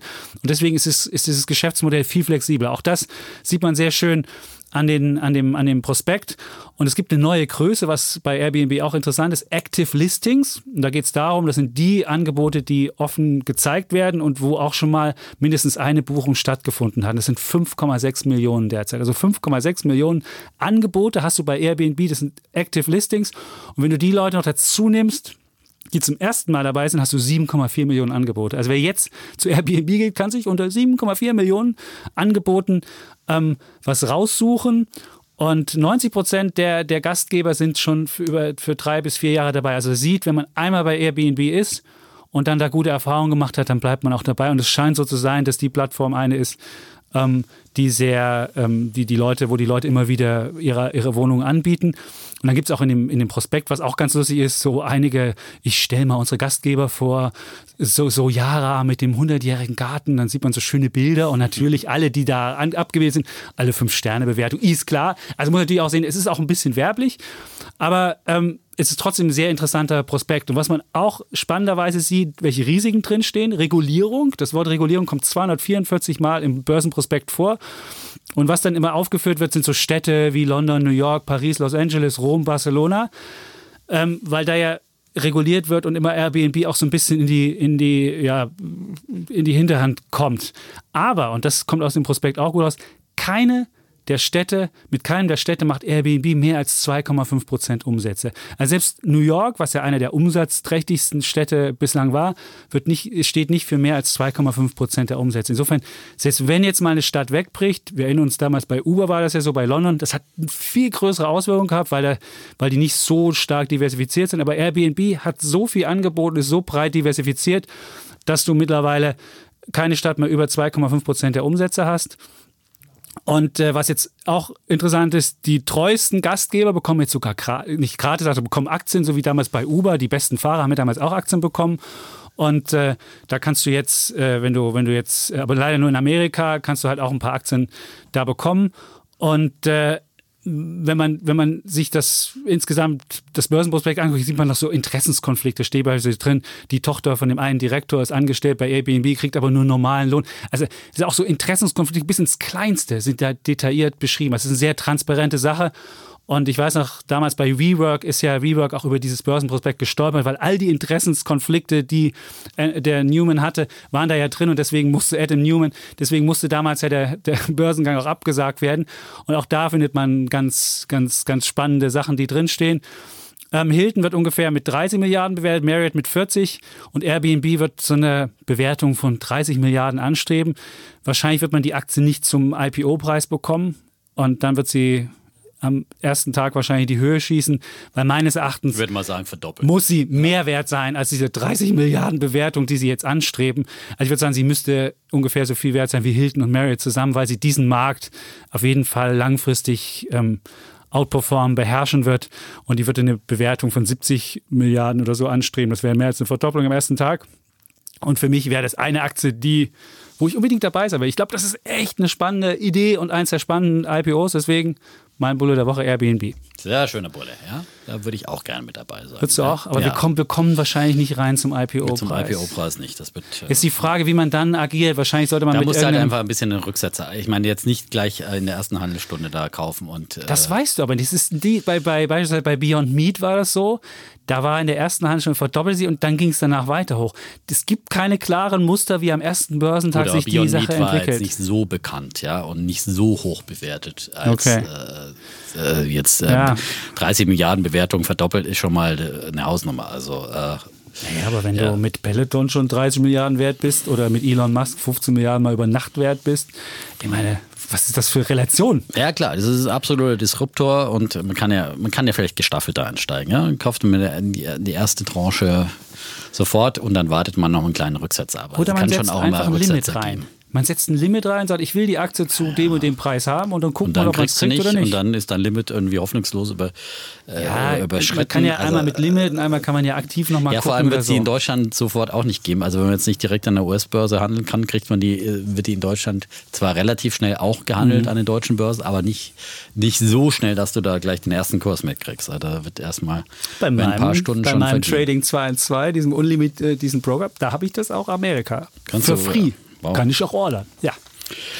Gut. Ja, ähm, also, Kommst du das zu deinem wird auf jeden? Fall sehr, sehr Ja, spannend. wird spannend. Äh, Das ist Dezember. Das wird das Riesen-IPO. Stücke zu kriegen. Ja? Also das Ja. Und ich meine, Airbnb, ich meine, klar, Regulierung, wenn du jetzt sagst, naja gut, das ist bloß das Risiko, äh, aber so ein Leuchtturmstadt wie New York oder London, äh, da ist natürlich schon auch immer ein Vorbild. Das war ja bei Uber nicht anders, wenn man gesagt hat, oh, London und jetzt richten sich andere Städte auch danach. Aber auf der anderen Seite muss man sagen, die haben ja wirklich als eben Disruptor in diesem Bereich schon unheimlich viel an äh, ja, äh, gesetzlichen Rahmenbedingungen erreicht. Ja, das ist ja gibt ja schon fast in allen Städten jetzt spezielle Ja, aber in New York wird es gerade fies. Da musst du deine ja. Gastgeber nämlich melden. Und ich bin mir mal, bin mal gespannt, das muss jetzt ab demnächst machen. Und ich bin mal gespannt, ob dann viele Gastgeber sagen, oh, wenn ich da jetzt gemeldet wäre, geht es um, um Steuern und solche Sachen, ob die dann Ja, noch mitmachen da oder ob die sich ein anderes Portal suchen oder ich weiß. Nein, aber ich finde, so muss es sein letztendlich, äh, wie man es auch in Berlin macht, dass man sagt, okay, du musst, äh, es gibt klare Reguli äh, Regulation, äh, Regu äh, Regeln, Regeln heißt das Regeln. Wort. Ganz Ja, einfach, Regeln. schönes Wort, ja. Ganz einfache Regeln, ja, du musst einfach registriert sein, du musst dann eben auch Steuern zahlen, das gehört natürlich dazu. Ich meine, hallo, äh, diese Wildwestzeit, wo dann hier einfach hier Wohnungen vermietet wurden, wo keine Steuern bezahlt wurden, nichts bezahlt wurde und äh, das geht natürlich nicht, ja. Und dass du halt keinen Wohnraum entfremdest, aber dass du irgendwie gewisserweise Rechte hast als äh, äh, Mieter oder als Eigentümer und äh, deine Wohnung ähm, auf Zeit äh, für bestimmte Zeiträume vermieten kannst. Das muss einfach drin sein. Und ähm, das wird ja dann eben geregelt. Und das ist ja das Schöne, dass das dann immer möglich macht. Da gibt es einen gesetzlichen Rahmen und dann funktioniert das auch und es wird äh, weiter Schule machen. Und ich meine, in New York verändert sich gerade der Mietmarkt auch wieder. Dieser angespannte Markt ist ja, ist ja durch äh, äh, Corona jetzt plötzlich zusammengebrochen. Und vielleicht sind die in New York bald wieder froh, wenn ihre äh, Flats da nicht leer stehen, sondern wenn es bei ihr, also auch die Stadt äh, ist froh, wenn da wieder ein bisschen, bisschen Nachfrage reinkommt. Also da regelt natürlich auch der, der Markt vieles und ist aber längst kein so überhitzter Markt mehr. Und ähm, von daher ist das, das ist eine Ergänzung, sie sind gekommen, um zu bleiben und das wird, wird so sein die, und es wird weiter Hotels geben, aber es wird weiter einen Markt eben dafür geben und, äh, und das ist gut so und das hilft Reisenden, das hilft äh, Geschäftsleuten, das hilft ganz, ganz vielen und äh, ist ein super Angebot, finde ich. Ja, Fünf schon. ja. Haben ja beide schon auch genutzt. Wäre zehnfacher, ne? wäre zehnfacher Umsatz, wenn sie zu 30 Milliarden kämen. Und wenn man dann, aber man muss natürlich sagen, dieses Jahr ist ein sehr schlechtes. Wenn man 2019 sieht, da hatten sie ja ungefähr 5 Milliarden. Und daran sieht man schon, wenn man wieder in alte Größenordnungen reinwächst, dann wäre das Ich glaube, dann man auch muss ja der da, Bewertung okay. der Umsatz ist ja da eigentlich nur die Prämieneinnahme, ne? Und diese der kassierende Umsatz ist Gebühren. einfach- Äh, Kann man das natürlich nicht vergleichen mit einem, keine Ahnung, einem Hotel, das sozusagen den ganzen Zimmerpreis als Umsatz hat. Äh, Bei Airbnb ist eben nicht die gesamte Miete der Umsatz von Airbnb, sondern nur äh, die, keine Ahnung, 20 Prozent Gebühren, die sie der vom Vermieter nehmen. Und äh, da ist natürlich äh, eine andere Umsatzbetrachtung äh, dann auch, äh, auch wichtig. Ja, ich hätte auch noch einen Bären der Woche. Also Schatte, du einer muss mal ja hier mal Jetzt musst du mal den Bären- Bären hier hochhalten. Die Bären hier ins Dass Spiel der bringen. ja. Defner hier den Bären machen muss. Dann Ich mache wieder einmal eine Literaturkritik. Ich habe hier Ein schon Verriss. viele Bücher empfohlen für die junge Bevölkerung, bei der man sich ähm, ein Bild machen kann von der Börse. Und heute habe ich mal ein Buch, das ich nicht so gut Es war fand, dick. ehrlich gesagt. Wie viele ja. Seiten hat denn das? Es ist dick. Ist ja, dick. über 260 Seiten, 270. 260 ja. Seiten, und das verreißt du? Das verreiß ich. jetzt bin ich aber gespannt. Nein, es hat ja auch viele gute Seiten. Ja, so will ich jetzt auch nicht sein. Aber ich finde letztendlich, also es heißt Geld richtig von Philipp J. Müller. Wenn immer so jemand so einen Zwischenbuchstaben hat, ist das schon mal sehr verdächtig. Der- der Nichts gelegen das gegen den Kollegen Christian Verö an dieser Oder Stelle. Daniel D. Eckert. Da, nee, ja, das Der ist- Eckert hat das auch. ist ein bisschen Pseudo beim Daniel Eckert. Okay, ich werde ihm das mal mitteilen, wie du darüber denkst. Dietmar Ernst Deffner liest aus. so, Philipp J. Müller, äh, nach eigener Angabe auf dem Titelcover Self-Made Millionär mit Bodenhaftung. Bodenhaftung. Ja, mit, Wie das steht auf dem Titel schon mit Bodenhaftung? ja, mit Bodenhaftung steht auf dem Titel, ja. Sieht man ihn auch nicht? Man sieht Ja, ihn mal nicht. hin, hinten drauf ein Bild. Er sieht eigentlich ganz sympathisch aus, ja. Okay. Meine, Ist ja sicherlich kein, kein Unrechter, wie man in Franken sagt. Ne? Und dann blicken wir mal ins. Er, er schreibt auch viele äh, gute, wichtige Sachen so als Einführung, die wir äh, auch schon oft hier im Podcast äh, genannt haben. Das Ähm, ETF-Mantra auch? ETF-Mantra? Lass mich erstmal erzählen. Ich, ich lehne mich jetzt Immer zurück mal, und genau, lass mal den genau, Fritz. genau, mal schön der Reihe nach. Also, äh, er führt schon ein bisschen ein, eben ins, was weiß ich, ins äh, Finanzsystem und äh, bemängelt gleich zu Anfang, dass wir in der Schule nichts über Geld lernen. Das bemängeln wir ja auch immer wieder und das ist in der Tat äh, richtig so. Dann äh, sagt er, wir müssen unsere finanziellen Belange selbst regeln. Das predigen wir ja auch immer wieder und ähm, dann gibt er halt äh, so, so verschiedene Tipps, eben wie man erstmal seine finanziellen Belange regelt, äh, wie man ähm, sein Einkommen erhöht, aber auch wie man ge Geld spart, wie man einen Überblick bekommt und so weiter und so fort. Haushaltsbuch Was wir auch schon. Jetzt lass mich halt mal. Ich So. nur die Top-Tipps mal hier abholen. Ja, jetzt, ich erzähle jetzt und äh, so. Ähm, also er hat zum Beispiel so, so einen Tipp, ein Töpfesystem zu machen, wo man ähm, sein, sein Einkommen dann auf verschiedene Töpfe äh, verteilt. Äh, 60 Prozent für Leben und dann irgendwie 10 Prozent für äh, Freizeit und Hobby und Spaß und dann auch mal und 10 Prozent sagt er da zum Beispiel ähm, fürs Sparen, ja, fürs Sparen und Investieren so. Und dann äh, schlüsselt er zum Beispiel auch auf, äh, was man mit diesem Ersparten machen soll. Ja, sagt er, also nicht alles sofort investieren, nein, sondern erstmal sollst du quasi dir ein Polster schaffen. Haben wir ja auch schon empfohlen, ja.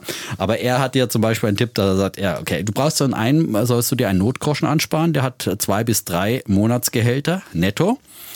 Und dann brauchst du noch ein Ruhigschlafenkonto mit 6 bis 18 netto Monatsgehältern bei Angestellten. Denn an zu da sparen? Kommt, da kommen 21, also 21 für Angestellte, musst du erstmal 21 netto Monatsgehälter die ansparen, bevor du überhaupt mal investieren kannst. Ich habe mal ausgerechnet äh, und wenn du mit seiner Empfehlung 10% vom Netto zu sparen, brauchst du schon mal 17,5 Jahre, 17,5 Jahre für diese 21 netto Monatsgehälter.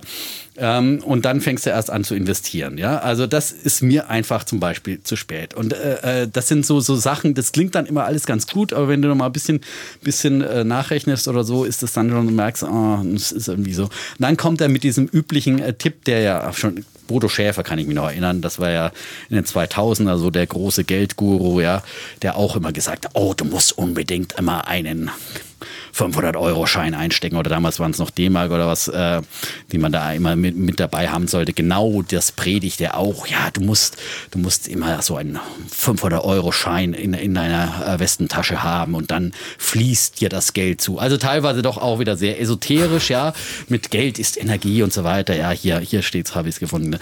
Das Geld und nun beginne dich damit wohlzufühlen, eben mit diesem 500-Euro-Schein in der Tasche. Das Geld wird zu dir kommen, ich verspreche es dir. Ja, kann man mal ausprobieren, ob es funktioniert. Äh, ich würde mal versprechen, dass es vielleicht. Ich habe sogar noch einen 500-Euro-Schein Ja, steck ihn mal ein und das, mach Geld ich. wird zu dir kommen. Das probierst du jetzt mal. Ja. Kannst jetzt mal einen Langzeitversuch machen und dann kannst du mal so. Und dann, äh, gut, soweit zur Einführung. Äh, alles, was wir auch in unserem Podcast 85 so mehr oder weniger, wie gesagt, nichts Verkehrtes dabei, aber auch nicht wirklich viel Neues, ja. Äh, sondern so nach dem Motto, du musst sparen und du musst dein Einkommen erhöhen, um äh, Geld zu verdienen. Das haben wir ja auch in unserem 85er Podcast zum Jahresanfang ähm, ähm, kostenlos übrigens äh, gepredigt, ja. Und dann wäre eigentlich der nächste Schritt, den wir damals gemacht haben, haben gesagt, okay, und wenn du jetzt investieren willst, dann fangen wir langsam an mit ETFs. Ja. Aber zu ETFs, da hat er irgendwie eine ganz klare Meinung, die erklärt er ganz kurz, äh, ja, und auch äh, fachlich richtig. Ähm, aber er sagt, er ist gegen ETFs, äh, denn der ETF muss alle Bewegungen des Aktienindex, den er nachbildet, mitmachen. Wenn die Aktien im Keller sind, ist auch der ETF im Keller. Kaum jemand schafft es, das stoisch auszusitzen. So. Und jetzt kommen wir nämlich langsam zu seiner Anlage. Ähm, Empfehlung, ja, halt er sagt dann, er hat da hier so eine Investoren-Quadrantenformel aufge, aufgeschrieben und da sind eben vier Grundregeln und dann sagt er, Erste Grundregel, ich investiere nur, wenn ich mein Kapital zu 100 Prozent schützen kann. So. Und das ist so im Prinzip What? der Tenor seiner Investmentstrategie. Er sagt, ja, du musst zu 100 Prozent dein Investment absichern können, ja. Und äh, das erklärt er dann immer wieder und sagt, ja, und ähm, So, äh, mit Hilfe von Optionen und Aktien äh, äh sollst du handeln, ja, und, und dann 100% Absicherung machen, was er, er weckte halt immer wieder diesen Anschein, dass sowas möglich ist, ja, und äh, dass man irgendwie 100% an, abgesichert Geld verdienen kann, so. Mhm. Und so funktioniert Börse nicht. Das ist die alte Geschichte, die wir zum Beispiel auch schon öfters bei Dirk Müller in seinem Fonds erklär, erklärt haben und äh, der ja bewiesen hat, dass er jetzt eben aus der Corona-Krise heraus nicht kein Geld verdient hat, weil er genau diese Strategie fährt, immer sozusagen mit angezogener Handbremse Handbremse investieren. was hier übersehen wird, es klingt immer so gut, 100% abgesichert und trotzdem verdiene ich Geld. Äh, das Problem ist, du musst die Versicherungsprämie in Form, welcher Form auch immer, äh, wenn du zum Beispiel mit äh, äh, Optionen dich absicherst, dann kostet es unheimlich viel äh, Versicherungsprämie und die muss man bezahlen und die gehen von der Rendite weg und deswegen tut man sich einfach schwer, dann wirklich überhaupt noch Geld zu verdienen. Da kommen dann immer so lapidare Beschreibungen, so, ach, äh, eine Absicherung kostet nur zwei Dollar pro Aktie. Ja, ich meine, das ist, er spricht hier nicht von irgendwelchen Prozentsätzen, sondern nimmt irgendeinen so Dollarbetrag. Ja, das klingt dann, dann wenig, ne? Ob ich Amazon zu 3000 für 100 Dollar eine Aktie koste, kaufe, ja, dann nee, ich nehme Amazon zu 3000. Aber es natürlich geht es um die prozentualen Sätze, die das kostet, ja. Äh, er ist da mit den, teilweise mit den Begrifflichkeiten auch wirklich unpräzise. Ist auch wirklich kein Lehrbuch, wo man wirklich so von der Pike auf was erklärt bekommt. Relativ einfach geschrieben, aber auch ein bisschen flapsig und so weiter. Und man kriegt das nicht, dann spricht er zum Beispiel, ja, ermittelt den fairen Wert einer Aktie. Und da würde man sofort an ähm, ähm, natürlich äh, äh, an Fundamentalanalyse denken, wie man äh, einen inneren Wert nach Warren Buffett und Benjamin Graham zum Beispiel ermittelt eine, eine Aktie, so macht der Großmeister. Er sagt aber, den fairen Wert einer Aktie ermittle ich mit Hilfe von technischer Analyse, wo ich oben und unten irgendwo einen Strich ziehe und dann irgendwo so einen Mittelwert ermittelt. Das ist für ihn dann ein fairer das Wert. aber das hat nichts. Das, das ist, Voodoo. Genau. Das ist wieder 500 Euro und, Schein. So, das genau. Und dann ähm, sagt er halt, das ist so, so, so im Großen und Ganzen seine, seine Strategie. So. Aber du wirst aus dieser Strategie nicht wirklich schlau in diesem Buch und immer wieder kommt dann halt immer, ja, und diese Strategie, die lehre ich in meiner Akademie. So, und das ist immer das Zauberwort. Das zieht sich eigentlich so durch dieses ganze Buch durch, wo er immer wieder erzählt von, von Leuten, die in seiner Akademie so erfolgreich wurden und was weiß ich, selbst Investmentbanker, die in seine Akademie kamen und da irgendwie der Stein der Weisen gefunden haben, so nach dem Motto. Also er, er verspricht hier immer eben so eine scheinbar todsichere Strategie, ja, mit 100% Absicherung und äh, wie erstmal so für Anfänger Anfänger 20 Prozent pro Jahr Rendite, das, äh, das stellt er so in Aussicht.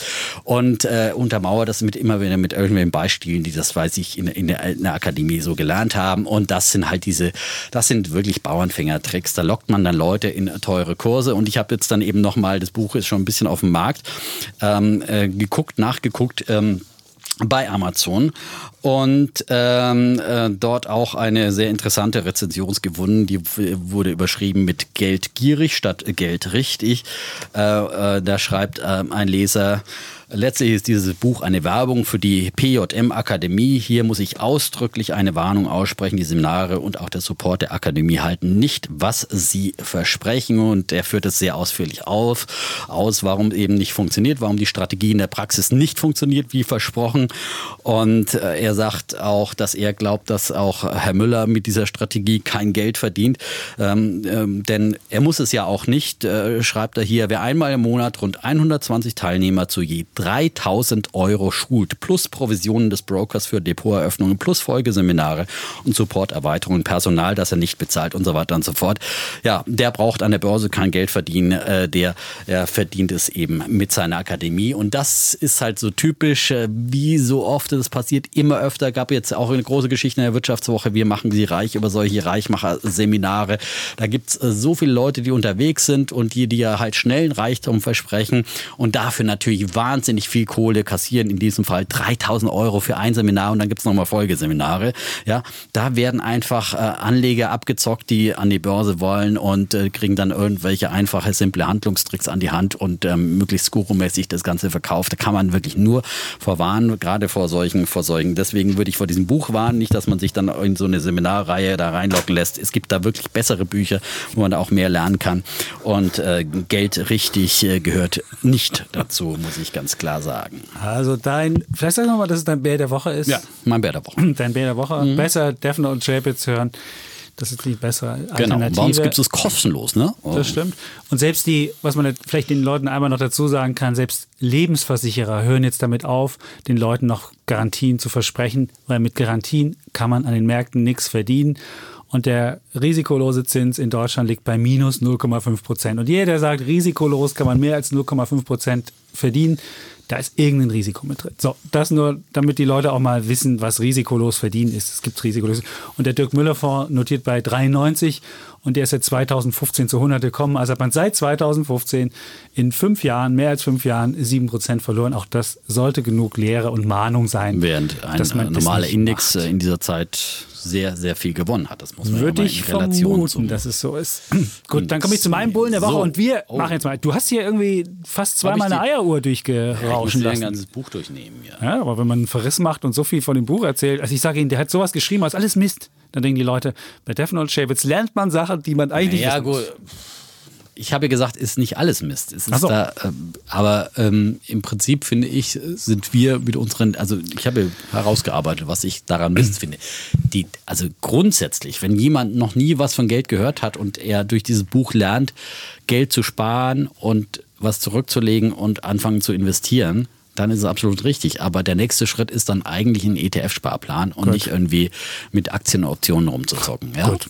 Das kann man dann vielleicht als Fortgeschrittener machen, aber dafür würde ich keine 3000 Euro für ein Seminar ausgeben. So. Sehr schön. Dann komme ich zu meinem Bullen Nummer zwei der Woche. Und zwar ist Bulle Nummer zwei Verdienen am Börsenboom. Das, äh, wir erleben ja in Deutschland gerade einen, einen, einen Börsenboom. Ähm, diese Woche ist ja die Euro Finance Week, auf der Welt der Medienpartner ist. Und da war gestern die große Auf, äh, gestern darf man nicht sagen, am Montag die große Auftaktveranstaltung, wo so die Elefantenrunde der Banker da war. Also alle großen Banker von Seving, Deutsche Bank und, und Commerzbank und ING und alle großen Banker waren da. Und was alle erzählt haben, und das war das, das Faszinierende, Sie haben alle von Aktienboom gesprochen. Bei der Commerzbank hieß es sogar, es gäbe eine neue Investmentkultur in Deutschland. Und bei der ING, wo ja relativ viele private Kunden sind, haben die Transaktionen sich vervielfacht. Und die HSBC, die auch da war, und die sind so ein Abwickler von, von Transaktionen, die haben von einer Vervierfachung der Trades in Deutschland gesprochen. Bei der DKB hieß es, ähm, wir haben eine Verdopplung der Transaktionen erlebt und der durchschnittliche Sparplanrate bei der DKB beträgt 350 Euro. Also 350 Euro wow. legen die Leute bei der DKB im Schnitt im Sparplan an. Das muss man wirklich mal, und das ist wirklich ähm, doppelt so viel wie im Schnitt. Im Schnitt machen die Leute 174,50 Euro. Und also was man wirklich erleben kann, was 2020 gebracht hat, das ist das Positive von 2020 und wir haben ja ganz häufig darüber schon gesprochen, dass es einen Börsenboom gibt. Und an diesem Börsenboom von diesem Börsenboom profitieren natürlich auch viele. Die ING hat erzählt, wir machen mit dem Wertpapier umsetzen, machen wir richtig gutes Geschäft und können diese Minuszinsen und diese Sache können wir da teilweise mit ausgleichen. Und die ING selbst ist jetzt ein großer Konzern, da kann man jetzt mit, mit als, als Börsianer wird man an diesem Aktienboom nicht so profitieren, aber es gibt halt Broker oder so Wertpapierhandelsbanken oder, oder, oder Broker, mit denen man wirklich eins zu eins an diesem Aktienboom profitieren kann. Und wo man das sehr gut erkennen kann, ist an den Zahlen von Lang und Schwarz. Lang und Schwarz ist auch so, ein, so eine Börsenplattform, so eine außerbörsliche Plattform, wo von morgens um acht bis abends um zehn Aktien außerbörslich gehandelt werden. Und die meisten Leute kennen das wahrscheinlich, wenn sie bei Trade Republic äh, Kunde sind. Da ist das die einzige Handelsplattform, auf der man ähm, traden kann. Also da muss man jede Börsenorder wird da automatisch bei Lang und Schwarz da hingegeben an dem, an den, an den Marktplatz und wird dann da abgewickelt. Wenn man bei anderen Brokern ist, kann man sie mal auswählen. Nimmt man TradeGate, nimmt man so. Aber was man bei Lang und Schwarz deutlich sehen kann, die haben letzte Woche Zahlen vorgelegt und der Umsatz wurde um 55 Prozent gesteigert. Das Schöne bei diesen Plattformen ist ja, dass die Kosten sich nicht parallel mitsteigen, sondern die Plattform ist einmal da und man braucht eigentlich vielleicht ein paar neue Rechner, wenn es dann sehr viel mehr wird, aber eigentlich steigen die Kosten nicht mit an und der Gewinn hat sich mehr als verzwanzigfacht bei Lang und Schwarz.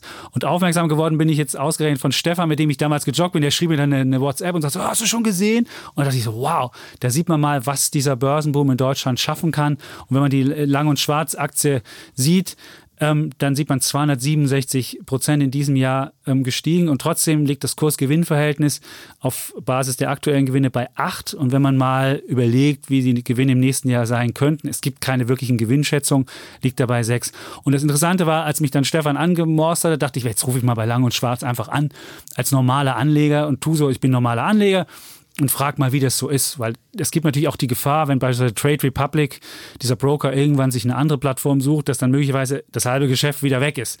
Und dann rief ich an und dann wurde ich da zum Vorstand durchgestellt und konnte mit dem Vorstand mich einfach unterhalten als normaler Anleger. Und ich finde, wenn ein Unternehmen so ernst Anfragen von normalen Menschen nimmt und dann kommt man mit ihm reden und fragen, ey, wie hoch ist der Anteil? Er hat mir jetzt nichts Börsenrelevantes gesagt, aber er hat mir so ein bisschen das Gefühl gegeben, wie es in etwa, wie es, wie, wie, wie in etwa so die Struktur ist. Und er sagt, ich kann keine konkreten Zahlen geben, wie viel Geschäft mit Trade Republic ist, weil dann können die uns natürlich, wenn die das wissen, uns in einer Art und Weise erpressen, was ich auch verstehen kann. Aber er hat das Gefühl gegeben, selbst wenn die wegging, würde da nicht das gesamte Geschäft zusammenfallen. Und äh, insofern äh, finde ich das eine wirklich spannende Sache. Was er auch gesagt hat, ist halt ein wahnsinnig zyklisches Geschäft. Und auch wenn man sich die letzten Zahlen von den letzten Jahren anguckt, ging es mal rauf, ging es mal runter. Also es ist wirklich nur was für Leute, die wirklich starke Nerven haben. Und da kann auch mal in einem Quartal geht es mal mit den Umsätzen um 50 hoch, im nächsten geht es wieder 20 runter, je nachdem, wie die Börsenstimmung ist, wie die Leute sind. Aber so wie ich bei der Euro Finance Week die Banker gehört habe, ist dieser Boom hält weiter an. Und da gibt es nicht nur Lang und Schwarz, die an, am Markt sind, es gibt auch noch ähm, Flatex, den Broker, die sind in diesem Jahr 111 Prozent gestiegen. Deren Geschäft ist ein bisschen stabiler. Die sind, weil die nicht ganz so nur von den Trades abhängen, sondern sind, die haben auch Kundenzuwachs und, und das ist nicht so ein, so ein ganz so ein zyklisches Geschäft. Dafür haben sie auch ein ähm, Kursgewinnverhältnis ähm, von 26. Die haben in diesem Jahr einen Umsatz plus von 75 Prozent gemacht und im nächsten Jahr gibt es ungefähr eine Schätzung von plus 25 Prozent. Ähm, dann gibt es noch als weiteres Unternehmen Sino, hat der Defner ja sogar mal vorgestellt, da war sie noch halb so hoch. Ähm, die haben in diesem Jahr 380 Prozent gemacht. Das ist natürlich noch ein zockriger Wert. Also ist halt wirklich noch, noch volatiler. Und es gibt noch Tradegate, es gibt Berliner Effektengesellschaft, es gibt CNC, CMC Markets, in, in Amerika gibt es Interactive Brokers und Charles Schwab. Und all diese Unternehmen wer sich dafür interessiert, sollte einfach sich das mal angucken, wie da, die, wie, wie da der Börsenboom funktioniert, wie zyklisch die ganzen sind und dann überlegen, ob das vielleicht was wäre. Ich habe nur festgestellt, es ist ein wahnsinnig spannender Markt. Ich habe auch selbst mir ein paar Lang- und Schwarzaktien gekauft. Konnte man da leider bei Trade Republic nicht machen, weil Trade Republic nicht äh, Werte dabei hat, die im Freiverkehr handeln. Das ist bei Lang und Schwarz der Fall. Da merkte ich schon den Nachteil von Trade Republic und vielleicht werden die Kunden, die da sind, jetzt auch irgendwann mal sagen, äh, bietet mal andere Börsen an. Also das Risiko sieht man da auch schon, dass es passieren könnte. Aber trotzdem finde ich, wenn ich schon hier ein Börsenverfechter bin und ein großer Anhänger von diesen Sachen, dann muss man auch irgendwie dabei sein.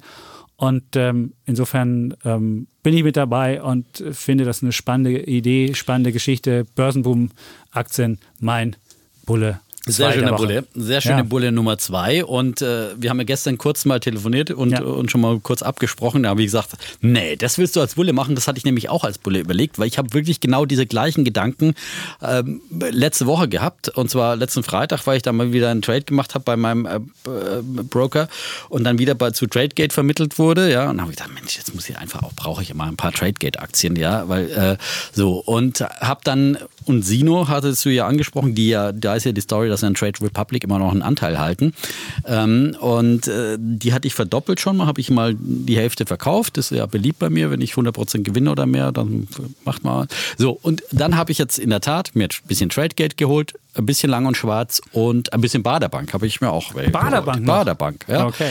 Und ich habe mich einfach erinnert, wie das damals am neuen Markt war, muss halt einfach sagen. Das war ja mhm. einfach, vielleicht ist es das, der, äh, das Vorbild äh, für diesen Börsenboom, den wir jetzt erleben. Wir hoffen nicht, dass es so in die dann Euphorie reinredet und dann, dann, dann so dieses endet. bittere Ende so kommt. Aber äh, damals sind diese Makleraktien sowas von mhm. hochgeschossen. Also die haben Tausende von Prozent damals so gemacht. Das waren wirklich mhm. äh, Bombengeschäfte, weil, wie gesagt, äh, also selbst wenn es so endet, haben wir noch ein Stück des Weges. Wir, wir hätten noch ein Stück des Weges, aber wir wollen nicht hoffen, dass es so extrem euphorisch wird. Wir würden dann rechtzeitig auch hier bremsen, auf die Stimmungsbremse so treten. Ne? Aber ähm, es spricht alles dafür, dass hier wirklich ein neuer Boom so graswurzelmäßig wächst und äh, das kann einfach Jahre andauern. Ja? Da äh, bespricht nichts dagegen, dass es nicht wirklich äh, Jahre gehen kann. Und dann muss man halt so ein bisschen, bisschen vorsichtiger werden. Wir hatten die, die 2,5 Billionen, die auf deutschen Konten schlummern, schon genannt. Und wenn die alle erstmal gehandelt ja, werden. Ja, dann und das ist, es kommt jetzt eine ganz neue Generation. Die Deutschen sind insgesamt unterinvestiert. Ihr Geld ist unterinvestiert und äh, all das ändert sich jetzt gerade und das ist ein wahnsinniger Trend und der wird genährt. Also der, dieser Trend ist your friend. Denke ich mal. Ja. So, Dass wir uns so einig sind, jetzt muss ja mal Streit in den Laden. Los. Ja, Danach. äh, weil wir konnten ja letzte Woche nicht wirklich, äh, ich, du hast ja China letzte Woche angezählt wegen dieses abgesagten Endbörsengangs und dann kam Und es gab so, weitere Regulierung danach gleich. Ja, gab's, ja. Ja, und dann ging Aber sie- du bist doch mal ein Freund. Du forderst doch immer richtig- Regulierung. Du forderst doch immer Regulierungen für Tech-Werte, ja? Bei Ja, Amerika zum Beispiel. mir war das so, und wenn dann das so- reguliert wird, dann passt es dir auch nicht. Nein, also in, muss China, man halt in, in. China war man nicht so klar, das wird sehr willkürlich, wird da reguliert und da will man eher die Unternehmen einfangen und will eher, das ist eher eine politische Geschichte. Und es geht nicht darum, einen schönen Kapitalismus aufzubauen, sondern es geht um einen staatsmonopolistischen Kapitalismus, der mit dem, äh, mit der Idee, die ich habe, nichts zu tun hat. Dann geht es nämlich darum, auch die Staatskonzerne da zu retten und so weiter. Also insofern, fang du lieber erstmal an, Ja, dann haben, können wir uns ja gleich Also die Köpfe wollte jetzt einschlagen. Äh, grundsätzlich äh, kam das ja letzte Woche dann so, ja und China überhaupt und es ist ja zum Untergang verdammt, weil sie ja eben hier die Partei haben und äh, alles verkehrt machen und äh, jetzt imagemäßig verloren haben und auch keiner den Holger Chapitz persönlich kennt, nach China ziehen will und das war dann seine Prognose, dass China also nicht die größte Volkswirtschaft der Welt wird. So ungefähr würde ich das jetzt mal auf einen Nenner bringen. Schön zusammengefasst. Äh, und ich habe ja dann gesagt, also das ist, äh, sind zwei verschiedene Dinge. Äh, äh, natürlich muss man als Westler nicht unbedingt äh, äh, äh, ähm, nach China ziehen wollen. Ähm, und da, trotzdem kann China eine große Zukunft vor sich haben, weil es geht natürlich in erster Linie darum, dass man den Chinesen selbst eine Zukunft bietet, die ihnen reizvoll erscheint, in der es wirtschaftliche Prosperität gibt, in der es äh, äh, steigenden Wohlstand gibt. Und das ist in den letzten Jahrzehnten bei den Chinesen zumindest äh, äh, gut angekommen. Und, ähm, und deswegen äh, sind die Chinesen zum großen und Ganzen auch mit ihrer Führung ja äh, zum Großteil zufrieden. Natürlich gibt es all diese Geschichten, über die wir schon überall berichtet haben und so weiter, äh, was schiefläuft in China und es ist keine Demokratie, ist natürlich ein ähm, äh, Staatskommunismus, Kapitalismus, ähm, aber äh, China mausert sich einfach und äh, Chinas Aufstieg zur weltgrößten Volkswirtschaft ist einfach nur eine Frage der Zeit äh, angesichts von 1,4 Milliarden äh, Einwohnern, die sie haben und äh, die weiter äh, den, ihren Wohlstand mehren. Und einen wichtigen Schritt dahin hat China jetzt äh, gerade dann, und deswegen war jetzt nochmal der Anlass, dass ich gesagt wir müssen nochmal jetzt über dieses Thema diskutieren, äh, gemacht an diesem Wochenende. Ähm, am Sonntag hat China mit 14 asiatisch- asiatisch-pazifischen Staaten das größte Freihandelsabkommen der Welt abgeschlossen. Äh, die regional umfassende Wirtschaftspartnerschaft, wie sie heißt, äh, RCEP, ähm, abgekürzt, umfasst 2,2 Milliarden Menschen rund ein Drittel der weltweiten Wirtschaftsleistung. Und das Abkommen verringert Zölle, legt einheitliche Regeln fest und erleichtert damit Lieferketten. Und das Interessante ist, da, dass eben auch Länder wie Japan mit dabei sind, aber auch Australien, Neuseeland, Korea. Das sind nicht immer unbedingt so Vasallenstaaten äh, von, von China, sondern gerade Japan. Da gibt es ja auch immer wieder ähm, äh, Erbkonflikte, also lang gehegte Feindseligkeiten. Und da hat man trotzdem sich jetzt eben auf ein Freihandelsabkommen ähm, geeinigt, mit dem man dann peu à peu Zölle abbauen will. Und äh, das zeigt einfach, dass ähm, China sich äh, strategisch wieder weiterentwickelt hat.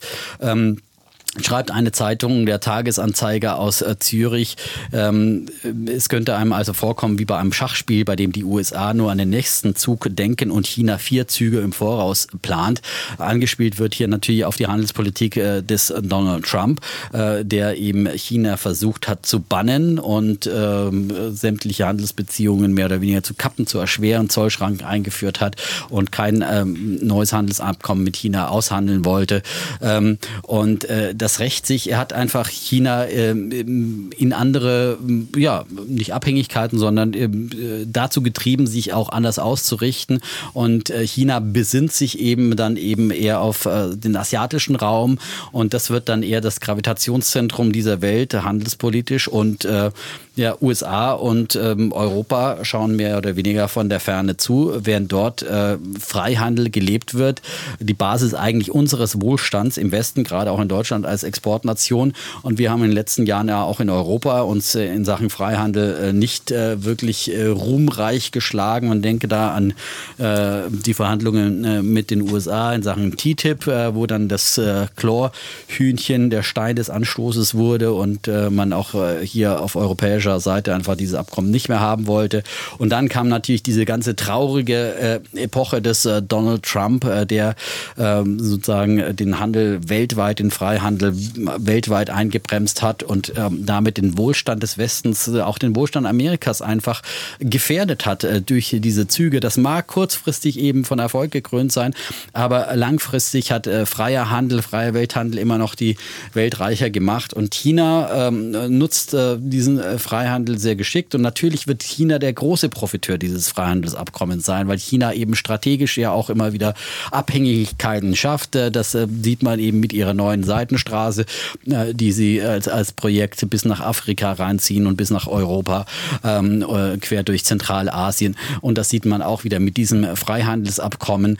Und sie werden der ganz große Profiteur sein. Und das äh, spricht alles für ihre Strategie, die sie jetzt auch wieder gerade beim letzten Fünfjahresplan, ähm, der jetzt vor wenigen Wochen ähm, beraten wurde, äh, dass man einfach noch mehr äh, darauf setzt, ähm, äh, den Binnenmarkt zu, zu stärken und äh, die eigenen Innovationsfähigkeiten äh, zu stärken äh, und man sich mehr eben auf so ein äh, komplizierteres internationales Umfeld einstellt und äh, ähm, Du hast ja eben gesagt, die haben das größte Freihandelsabkommen gemacht. Jetzt wollen sie einfach Binnenmarkt stärken. Binnen, sie wollen auch den Binnenmarkt und stärken. kompliziertes internationales Umfeld, wo sie gerade ein Handelsabkommen gemacht haben. Hä? Gut, egal. Naja, ja, das ist das eine. Das ja, aber das klingt jetzt nicht so eine ist der asiatische Binnenmarkt und das andere sind die komplizierteren äh, Verhältnisse äh, so. zu Amerika und zu Europa. Darauf stellt sich China vor allem ein und dahin sind sie getrieben worden von Donald Trump und das ist jetzt äh, äh die Folge dessen.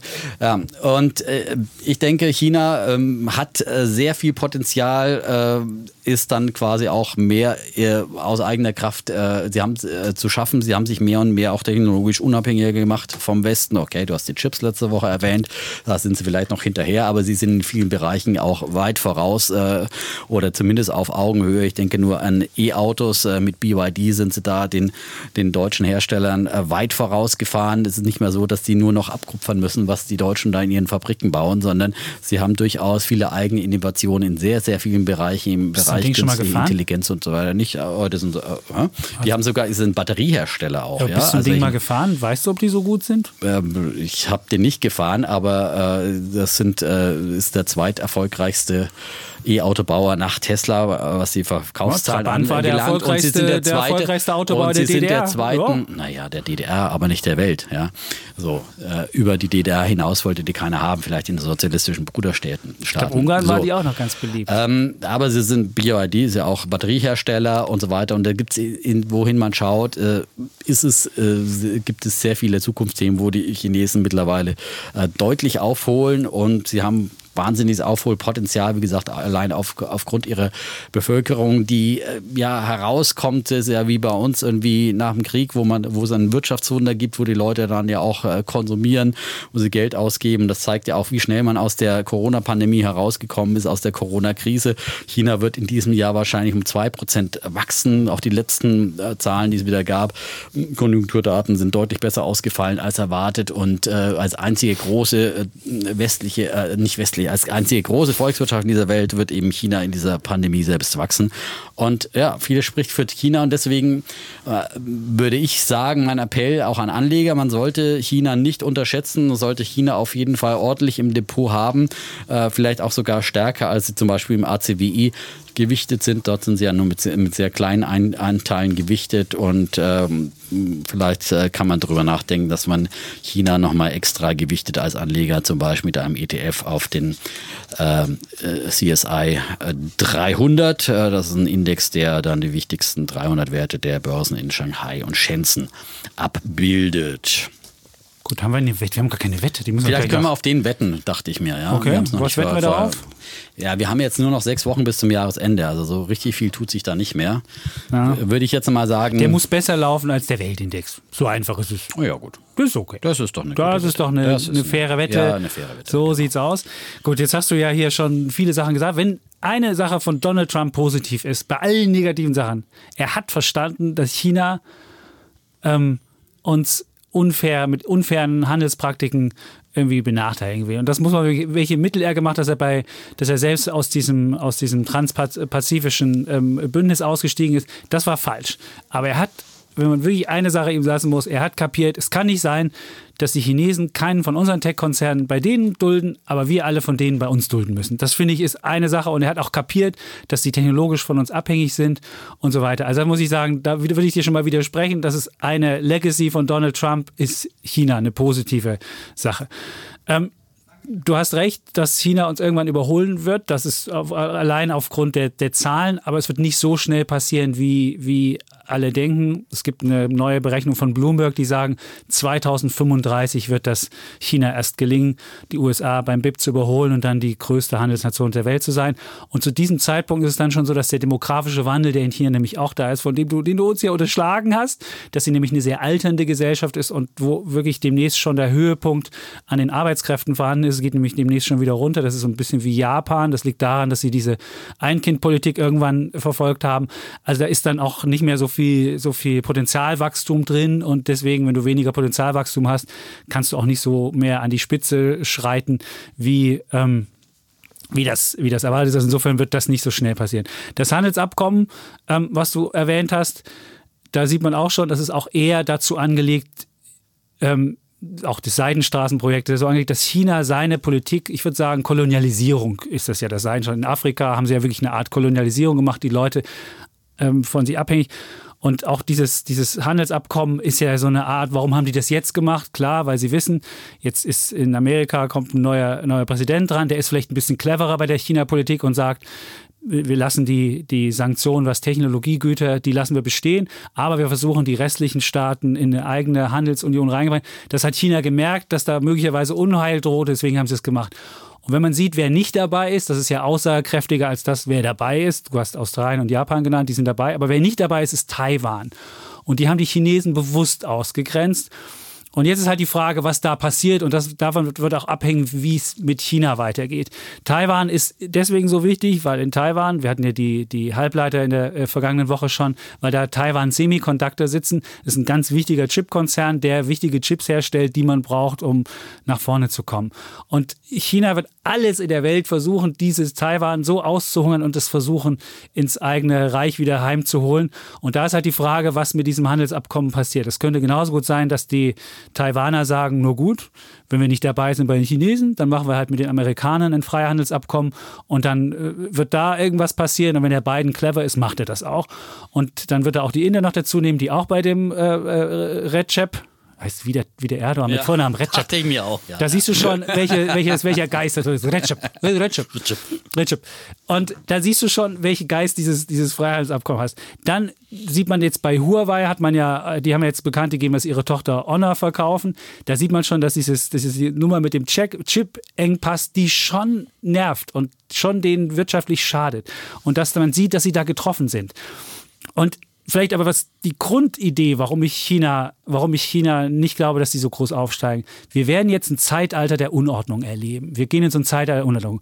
Und in einem Zeitalter der Unordnung zu glauben, dass es eine Partei gibt mit einem Typen an der Spitze, der alles weiß, wie man ein Land steuert und wie man ein Land durch dieses, durch dieses Zeitalter unterscheidet. Wenn du das glaubst, dass du es kannst und jemand, der diktatorisch vorgeht und die, China hat sich zuletzt wieder viel auto, autokratischer und diktatorischer äh, geriert und, und ein Diktator gibt nie zu, wenn er einen Fehler macht und ändert auch nie was richtig.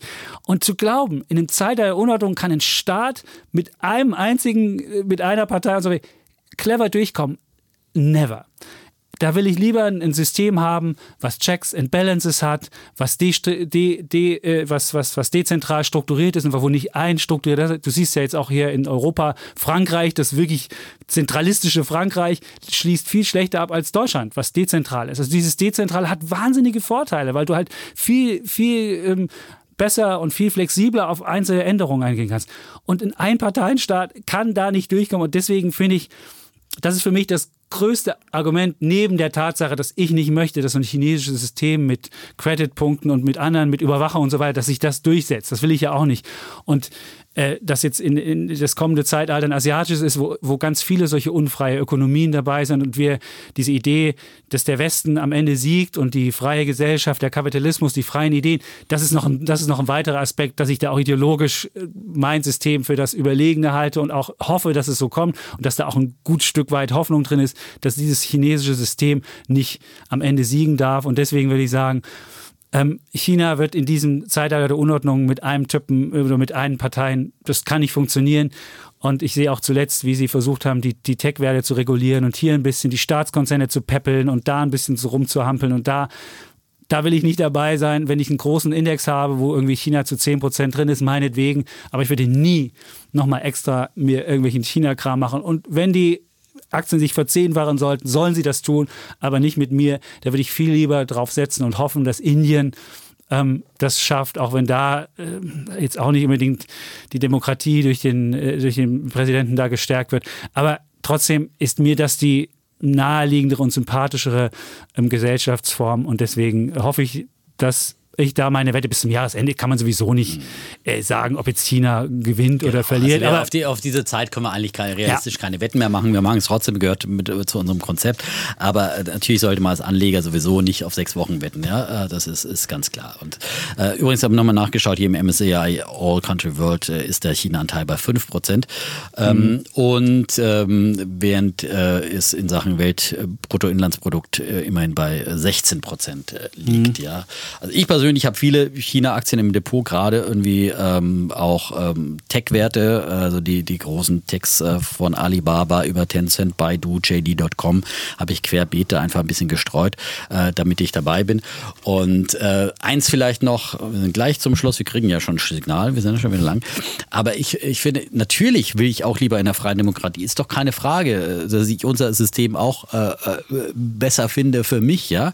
Die Frage ist aber, das wird halt einfach die Zukunft zeigen, welches äh, strategisch wirklich äh, ähm, besser funktionieren wird. Ob es wirklich dann äh, sozusagen die Demokratie ist mit all ihren und äh, was weiß ich, ein nicht zentraler Föderalismus mit einem Flickenteppich, wie wir ihn oft erleben in Deutschland zum Beispiel, oder eine EU, die sich nicht einigen kann, die kein Mehrheitsprinzip hat und äh, auch deswegen sich schwer tut, solche Freihandelsabkommen zu schließen. Oder ob man nicht sozusagen ein, Staat wie China mit dieser zentralen, natürlich diktatorischen Führung, aber strategisch einfach äh, längerfristig entscheiden kann. Es ist ja fast wie äh, der Unterschied zwischen einem Familienunternehmen, einem Mittelständler, wo einfach äh, die Familie Sagen hat und vielleicht ein, ein Patron, ja. Eine das Familie kann funktionieren. So Lass mich mal ganz kurz, ja. Nee. Oder ein börsengeführtes Unternehmen, ja, wo du halt äh, dann mehr oder weniger ständig wechselnde Chefs hast, wo du ständig wechselnde Strategien hast, ja. Das kann beides funktionieren, beides kann auch in die Hose gehen. Familienunternehmen mit einem starken Patron, der nicht belehrungsfähig ist, der kann auch, kann auch in die Hose gehen, aber es kann eben auch ähm, der Vorteil sein, dass man äh, langfristig äh, langfristigere Entscheidungen treffen kann als nur ein äh, Manager, der ständig wieder äh, die Strategie und wechselt. Auch besser für jemanden, der alle vier Jahre wiedergewählt genau. werden muss. Auch da Zum gebe Beispiel, ich dir recht. Das also ist das ist, äh, muss man einfach, ja. Äh, welches dieser System, dieser große Systemwettstreit ist einfach noch nicht entschieden. Und es ist kein Kommunismus mehr, das ist eben der große Vorteil, es ist ein Staatskapitalismus bisher muss man sagen, dass die wirtschaftliche Bilanz äh, einfach ein klarer Aufstieg war. So ist, äh, was hat es, glaube ich, äh, so noch nie gegeben. Wie es Aber wir haben auch noch nie so ein Zeitalter der Unordnung gehabt und da hoffe ich, dass mein System, zumal, wenn, da, wenn du jetzt recht hast, nicht, dass deine Idee ist ja immer, ist dass die Welt immer besser wird oder dass die Welt immer besser wird. Und wenn jetzt China sich mit diesem System durchsetzen sollte, würde für die nächsten Jahre bis 2050 oder was auch immer und andere Staaten auch diesen Weg beschreiten, dann wäre definitiv die Welt keine bessere wäre. So, mein, ja, so. Aber meine Hoffnung ist trotzdem auch, dass China trotzdem auch früher oder später diesen Handel durch Wandel, auf den man gehofft hat, immer äh, auf den Wandel durch Handel, auf den man gehofft hat, natürlich in den letzten Jahrzehnten, der sich so nicht bewiesen hat, sondern mhm. äh, China ist in der Tat diktatorischer geworden. Ähm, aber früher oder Präsident später wird sich die Kraft ja. der Freiheit auch, wie man es in Hongkong sieht, auch durchsetzen, auch in China. Und äh, hat sich leider China durchgesetzt. Auch, das siehst du ja auch. Du siehst ja, wie ja, die vorgehen. Später, die haben ja, in Hongkong Recht gebrochen. Die werden in Taiwan versuchen, das, das Land nicht, zu unterjochen. Ich will ja gar nicht, das darf nicht gewinnen. Nein. Ja, aber ich sage nur, das, das will ich ja auch gar nicht äh, unterstützen, so ein System. Ich sage nur, dass das möglicherweise langfristig erfolgreich sein kann. Und man sollte eben auch, finde ich, da dabei sein. Und also, also reicht mit 5% so, ja. im MSCI All okay. Country World. So, Ausdiskutiert. Ja. Haben wir. Und ähm, dann bleibt uns nur noch unsere Verabschiedung. Wir sagen einfach Tschüss und Ciao. Bleiben Bulle und Bär, Defner und Chapitz.